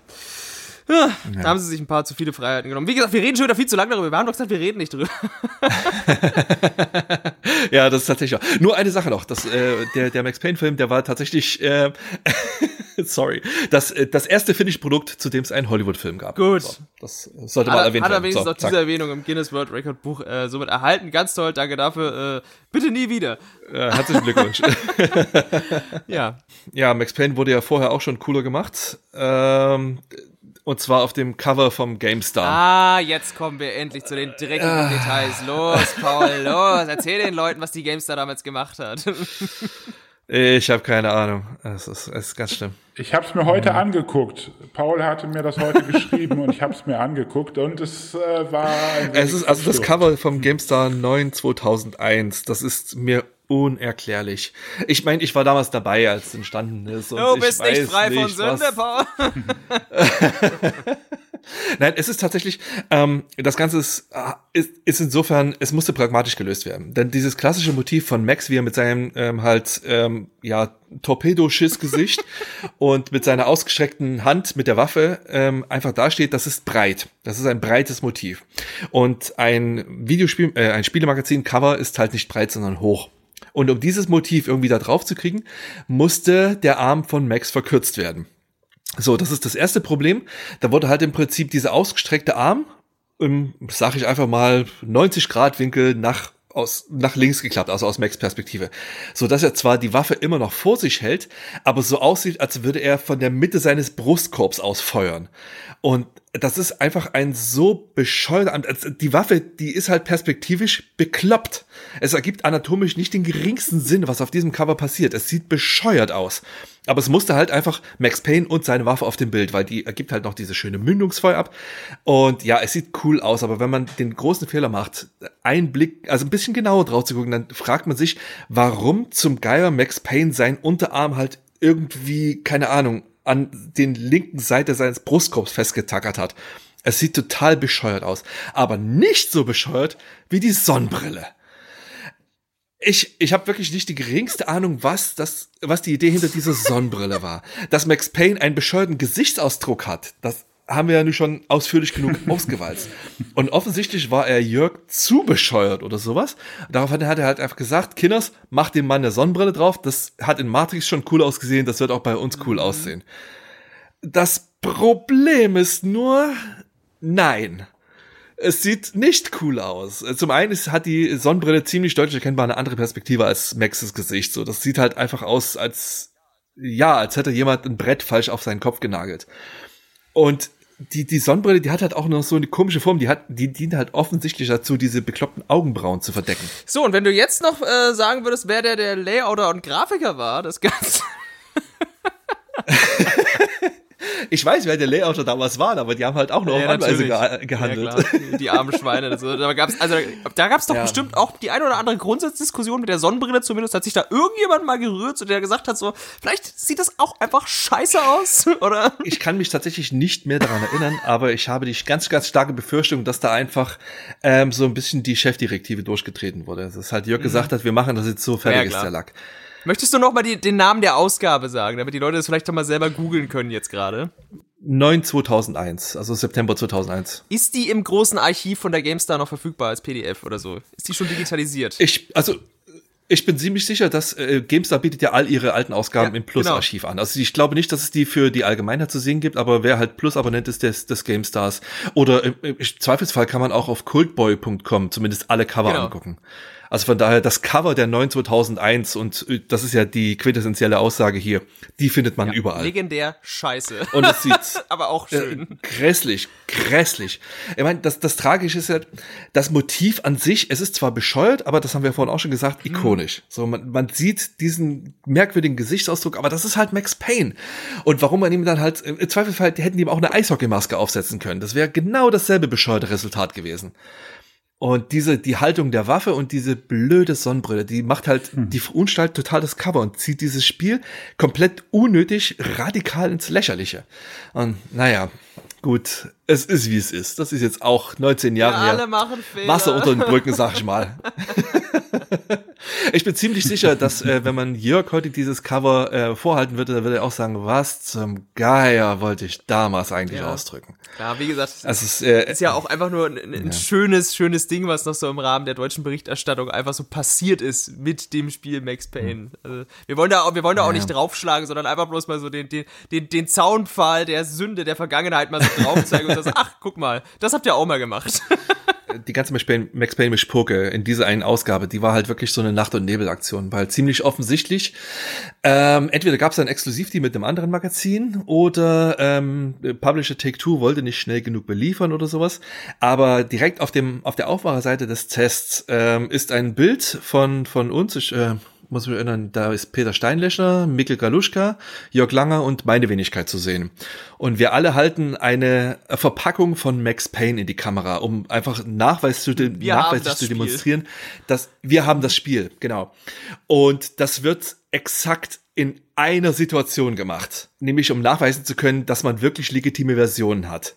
Es gibt keinen anderen Grund, so ein mhm. Foto zu machen. Das heißt, Take-Two wollte nicht beliefern. So, es, ich weiß, wir hatten eine ganz ähnliche Situation äh, viele, viele Jahre später mit äh, Modern Warfare 2. Das äh, bei, das haben wir bei For Players wollte Activision uns nicht früh genug beliefern, weil die halt ihre Kunden verarscht haben, was die Schnitte angeht, und die wollten halt keine frühe Berichterstattung darüber haben. Das heißt, vor Release gab es keine Muster von Modern Warfare 2. Wir hatten allerdings sehr, sehr gute Connections äh, zu, zu Händlern und äh, die haben uns einfach frühe Versionen äh, einfach verkauft. So, und das heißt, wir haben für dieses Spiel dann auch für den Testaufmacher einfach gezeigt, hey, guck mal, wir haben die Packung, tralali, tralala, ihr könnt uns nicht an den Karren pissen. Und das war damals bei dem GameStar-Test genauso. Und der musste halt wirklich, wenn ich mich recht entsinne, innerhalb von drei Tagen komplett entstehen. Das heißt, der gesamte Test, der gesamte Technikcheck, die gesamten Modkästen und die bescheuerte, bescheuerte Komplettlösung, die ich mir aus den Rippen leiern musste. Bei einem komplett linearen Spiel, das, ah, oh, das, die dümmste Komplettlösung aller Zeiten. Aber sie musste halt sein, weil man da aufs Cover schreiben konnte, wir haben den Test, wir haben den Technikcheck und wir haben die Komplettlösung. Oh, ja, das war damals so ein Ding, liebe Kinder. Komplettlösungen waren nicht hm. einfach so über das Internet hm. innerhalb von zwei Sekunden in eurer Hand, sondern Magazine hatten damals noch einen ganz anderen Stellenwert und so eine Komplettlösung war ein Verkaufsargument. Das muss man einfach so sehen, ne? Ja, also, total. dass du dich da so durchgeprügelt ja, hast und dann jetzt müsste dann da vorne links abbiegen und im dritten Raum sind ungefähr drei Leute, vielleicht auch vier, je nach Schwierigkeitsgrad. Klar, brauchte man. Bescheuert, bescheuert. Also, lauf geradeaus, da kommt Gegner. Lauf weiter geradeaus, dann kommen mehr Gegner. Lauf weiter geradeaus. Kommen noch ein paar Gegner. Oh, dumm, dumm. Aber ja. Ich merk schon, jetzt wird so ein bisschen so Therapie auch für dich Zum Glück hast du es mittlerweile verschmerzt. Nee, hat er anscheinend nicht. Also, wie er jetzt gerade spricht, das, ich glaube, ihm geht's damit. Paul, wie geht's dir denn so? Wie ist denn so heute dein Leben? So, ja. bist du in Pain? Maximaler Pain? ich wünschte, ich könnte dir übers Internet ins Gesicht stechen. Entschuldigung, führt dieses Spiel bei dir zu Gewaltexzess? Müssen wir dich, müssen wir dich der BP und M mal vorstellen? Nein.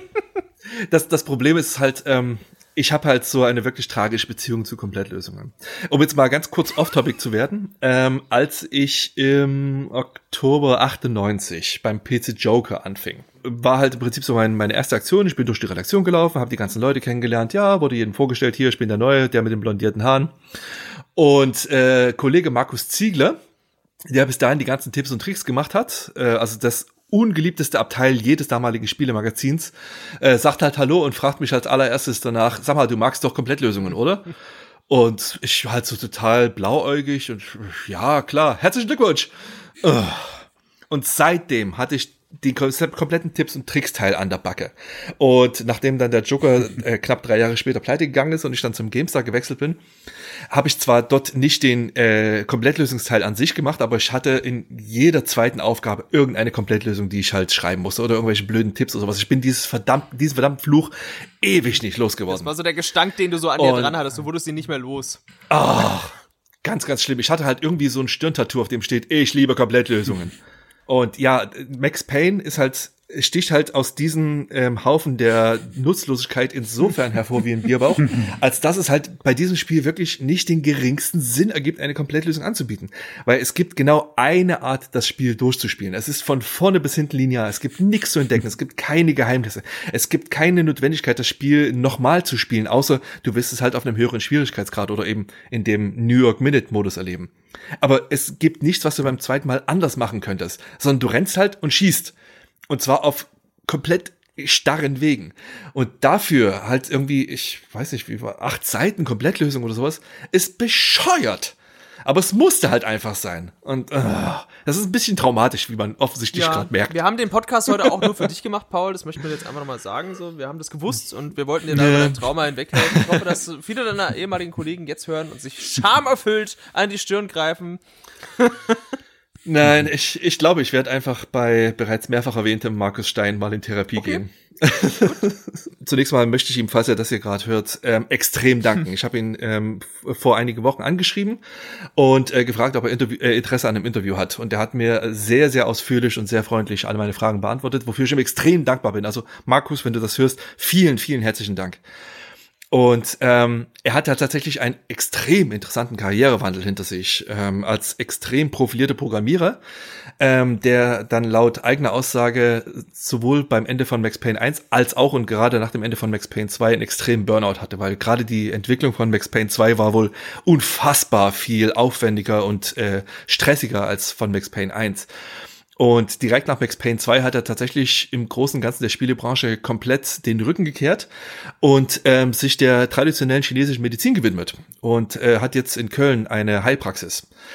Und ähm, ich finde das, ich, ich bin an sich ein Freund von evidenzbasierter Medizin. Also darum geht's mir jetzt nicht. Aber ich finde das bewundernswert, dass man sagt, okay, das war eine hochinteressante Zeit meines Lebens, aber damit ist es jetzt vorbei. Mhm. Und ich mache jetzt was ganz anderes. Und das ist also toll, wirklich toll. Ich, ich, ich glaube nicht, dass ich das könnte. Ich bin jetzt schon seit mehr als, also vor, vor über 20, vor oh Gott, 23 Jahren in die, in die Spielebranche gekommen. Und zwar bin ich, ich bin zwar jetzt nicht mehr direkt drin, aber die Branche lässt mich nicht los. So, es ist, ich mache halt immer noch einen, einen Retro-Spiele-Podcast. Ich rede jetzt hier gerade über ein Spiel aus den frühen 2000ern. Ich habe halt mit der Branche an sich niemals abgeschlossen. Und äh, dass man halt diesen harten Schnitt machen kann, obwohl man sich eigentlich gerade auf der Höhepunkt, auf dem Höhepunkt seines Erfolgs befindet, das ist ein Schritt, den ich sehr mhm. bewundere. Es ist auf jeden Fall ziemlich heftig, sich in so einer Position, Position so einen klaren Cut zu ziehen. Ähm, aber schön, dass du hm. noch in der Branche bist. Die äh, Komplettlösung zu Final Fantasy VII Remake erwarten wir dann nächste Woche von dir. ja, ja, ja, okay, ich setz mich nachher gleich ran. ist auch extrem linear, Paul. Ist auch sinnlos, aber nötig. Äh, Okay, okay, okay, nee, kriegen wir hin. Also ja, ist wirklich bewundernswert. Nee, aber das war, das war so ein bisschen, ja, mein, mein Trauma ja, mit Max Ich merke schon, wir kommen auch so langsam so, jetzt werden wir so ein bisschen abschweifig. Ich glaube, so langsam bringen wir den Podcast jetzt dann auch nochmal so in, in trockene Tücher. Denn ich glaube, so mittlerweile mhm. ist äh, das meiste auch gesagt zu Max Payne 1. Wir könnten zwar jetzt noch über die Nachfolger mhm. sprechen, aber dafür sind wir heute hier nicht angetreten. Die sind bloß in einer nee. Randnotiz zu erwähnen. Sie existieren. Sie sind teilweise sehr gut. Von manchen wird der mhm. dritte Teil als nicht so gut empfunden. Das haben wir jetzt auch schon öfter gehört. Pick me! hey, heben Sie die Hand. Was hat zwei Daumen und scheiß auf Max Payne 3? Paul! Und ähm, ja, gut. Gibt's noch irgendwas, irgendwelche ja. flotten Anekdoten, irgendwelche kleinen geheimen Easter Eggs, die ihr noch einstreuen wollt? Ingmar, gibt's noch was von dir? Irgendwas, was wir vergessen haben, bevor wir abschließen? Was ich hier? mir aufgeschrieben habe, noch so ganz kleines Beispiel für die äh, Linearität des Spiels, ne? Ähm, oder wie krass linear das Spiel wirklich ist. Es gibt eine Szene äh, in der ersten Episode, wo man vor einer verschlossenen Tür steht und man kommt nur rein, wenn man der Person auf der anderen Seite ein Passwort nennen kann. Man kennt das Passwort nicht, also geht man ins benachbarte Haus und sucht sich da irgendeinen Junkie, nimmt ihn mit quasi und geht wieder zurück zu der Tür. Dann sagt er das Passwort und die Tür wird geöffnet. Er rennt in den Raum rein und ruft, es ist Pain, das ist eine Falle und alle fangen an auf dich zu schießen. Also ich bin gestorben in der Situation und da habe ich mir dann halt gedacht, äh, na gut, ich spiele das jetzt nochmal. Ich weiß ja jetzt, ne, das ist ein Verräter. Sobald die, äh, der auf der anderen Seite die Tür aufgeschlossen hat, werde ich sofort hier den Verräter erschießen. Dann habe ich schon mal einen äh, aus dem Weg geräumt. Und dann habe ich eine Sackgasse erreicht. Dann kam so ein Monolog von Max Payne, der gesagt hat, ja, so, so, weil ich das so gemacht habe, äh, so ging es nicht weiter in meiner Geschichte oder irgendwas. Ich weiß nicht mehr, was er genau gesagt hat, aber so sinngemäß, nee, so geht das nicht. Äh, ich bin hier nicht weitergekommen und dann äh, musste das Spiel neu laden. Ja. Die wollen halt einfach diesen Warnruf haben. Ja, wenn du ein mini, mini, mini bisschen nur abweist, wird dir die Linearität doch mal besonders vor Augen geführt im Max Payne durchaus. Aber äh, wie findet ihr denn das Spiel heute noch aus, aus heutiger Perspektive? So abschließend betrachtet? Naja, also ich glaube, es ist ja, genau. schon so ein bisschen durch, durchgeschienen. Ich war beeindruckt davon, dass es sich immer noch so fluffig spielt, abseits von den Performance-Schwächen der PlayStation-Variante, äh, aber ähm, es ist ja. immer noch ein kompetentes Spiel. Heute erkennt man natürlich die ganzen äh, harten Ecken und Kanten, die es so hat aus der 2020-Lupe. Aber ich finde es immer noch, immer noch gut, muss ich sagen. Mhm. Geht mir auch so. Ja, also ich, ich, ich ja. merke jetzt so, die emotionale Wirkung wird da bei mir jetzt nicht mehr so groß ausgelöst. Also ich weiß noch früher ja. so nur mit, weiß ich nicht, 16, 17, 18, da war ich da total drin und war total involviert und das geht mir jetzt nicht mehr so stark so, auch wenn ich die Anfangsszene immer noch ganz schön furchtbar finde eigentlich, also den Mord an der Frau mhm. und dem Kind. Aber es macht halt einfach immer noch Spaß, es ist ein schmissiges äh, Gameplay einfach. Das hält sich jetzt auch nicht für, für Stunden, also ich glaube 20 Stunden könnte ich jetzt nicht Max Payne spielen. Äh, es nutzt sich auch irgendwann ab. Äh, und einfach, der Stil ist einfach nach wie vor einmalig. Ne? Die ja. Comic-Panels. Äh, ja. Absolut. Bin ich voll bei dir. Die Atmosphäre ist ja. immer noch voll vorhanden und äh, das rechne ich dem Titel hoch an. Wie schaut's bei dir aus, Paul? Ähm, bin ich tatsächlich ja. ganz genauso bei euch. Es ist ähm, auch wirklich die Atmosphäre, die dieses Spiel heute noch rettet. Mein, es ist meiner Meinung nach besser gealtert als andere 3D-Spiele seiner Zeit, aber man sieht halt wirklich ähm, heute das, das Knirschen und das äh, einfach Ächzen im Gebälk. Also die, die Figuren, die halt keinerlei Mimik haben. Das, äh, die 3D-Konstrukte, die so ein bisschen grob sind. Lichteffekte, ganz simpel, Texturen sehr niedrig aufgelöst. Das Shading ist halt irgendwie... Äh, äh. Also man merkt halt einfach dem Spiel, dem, dem fehlt der Polish, den man heute gewohnt ist. So diese cineastische Inszenierung, die, da wurde damals das damals mögliche Maximum rausgeholt. Aber man merkt einfach knapp 20 Jahre später, dass da noch viel mehr drin war. Aber das Ganze drumherum, alles andere, das ist halt wirklich diese großartigen Comic-Paneele, die halt heute zwar extrem cheesy, aber auch wirklich einfach stylisch aussehen. Das finde ich wirklich cool. Und die Handlung. Die Handlung trägt's halt ja. einfach wirklich. Dieses, mein, so dieses, dieses Warten durch Allegorien, das ist halt vielleicht nicht unbedingt jedermanns Sache, aber ich finde halt einfach, der, der Ton, der die ganze Zeit getroffen wird. Das ist ein wirklich cooler, der halt auch bis heute in der Spielebranche sehr einzigartig ist. Und das muss man Max Payne halt wirklich sehr hoch anrechnen. Dass sie es halt wirklich geschafft haben, auf diesem extrem, extrem wackeligen Grad zwischen halt wirklich coolem Film noir und peinlichsten Plattitüden sehr kompetent zu balancieren. Ähm, das finde find ich wirklich gut. Also es macht auch bis heute noch Spaß, einfach die, die Handlung zu verfolgen, auch wenn die zwischenzeitlich gezeigten Schauspieler halt äh, wirklich, äh, ja, gut, hilft ja nichts. Das, das ist halt, wenn ich mich mit meinen Kumpels einfach vor so eine grüne Wand stelle und einfach mit der Kamera auf uns draufhalte und daraus so ein paar Paneele mache, dann ist das Resultat, glaube ich, ganz ähnlich wie das, was hier gezeigt wird.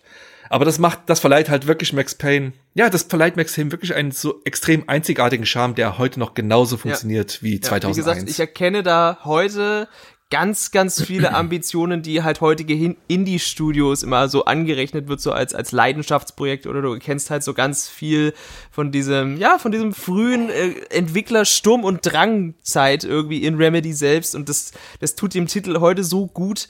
Und ja, es ist eine dreckige, düstere Scheißwelt, äh, durch die wir sehr gerne warten ja. und uns durchwühlen durch hunderte von äh, Polygonleichen. Und am Ende aber auch ganz froh sind, glaube ich, dass wir alle äh, kollektiv wieder raus sind und das so abschütteln können und so. Ja, wir waren mit Max in Pain, haben uns die, die Painkiller reingepfiffen und unserem unsicheren Erzähler, der eigentlich das ganze Spiel über nur auf Drogen ist, ähm, ja, äh, wieder mal Gehör geschenkt und jetzt sind wir aber auch ganz froh, dass wir das hinter uns gelassen haben und wir stürzen uns aber immer wieder gerne rein und äh, das Main-Theme holt mich heute noch ab und transportiert mich zurück in dieses bedeutungsschwangere, schwere Zeit, und, die ich in New York hatte, als der Schneesturm wütete und so geht's mir mit Max Payne auch heute noch und ich finde das irgendwie ein schönes, wohlig kaltes Gefühl in meiner Brust.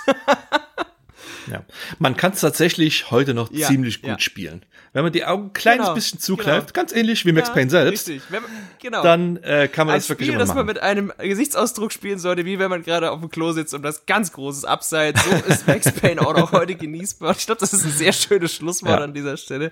Dann tüten wir das Ganze jetzt auch nochmal mal ein, bevor uns der Schneesturm wegbläst. Diesmal ein äh, kleines, lustiges Crossover für eure Ohren von Game Not Over und Gain Inside. Übrigens fantastisch, dass die beiden Podcasts mit fast ähnlichen Namen anfangen am Anfang. Man kommt auch gar nicht durcheinander. Checkt beide Podcasts aus. Es gibt entsprechende Verlinkungen natürlich im Blogpost und natürlich hat auch jede dieser Podcasts eine tolle Homepage, die man besuchen kann. Und äh, ja, dann äh, bedanke ich mich äh, zum einen bei dir, Ingmar. Du alte Maus, schön, dass du deinen Weg heute wieder zu uns gefunden hast. Diesmal mit einem tollen Mikrofon. Ich hoffe, die Leute hören es und ähm, äh, ja. äh, genießen, genießen dein Stimmchen mal etwas ja, rauschfreier als beim letzten euch. Mal. das freut mich sehr. Und natürlich auch ein großes Danke an dich, lieber Paul, äh, dass du die dass du dir die Zeit genommen hast und die tollen äh, Sünden der GameStar auch nochmal aufgerollt hast. Das, das kam wirklich äh, wie Kai aus der Kiste. Es ja, musste einfach mal raus. Dachte mir schon, das, die Therapie ist das für, hier für uns alle. Und äh, ja, äh, meine bescheidene Wenigkeit. Ich war ja. Benjamin Horlitz und ich freue mich, dass wir alle ein wenig Spaß hatten und ich hoffe, ihr da draußen auch. Gebt uns Feedback auf allen Kanälen. Schaut vorbei und äh, ja, wir hören uns später bei irgendeinem anderen Podcast. Vielleicht auch im verschneiten New York City, je nachdem, wo ihr uns gerade hört. Auf Wiedersehen. Ciao. Tschüss. Tschüss.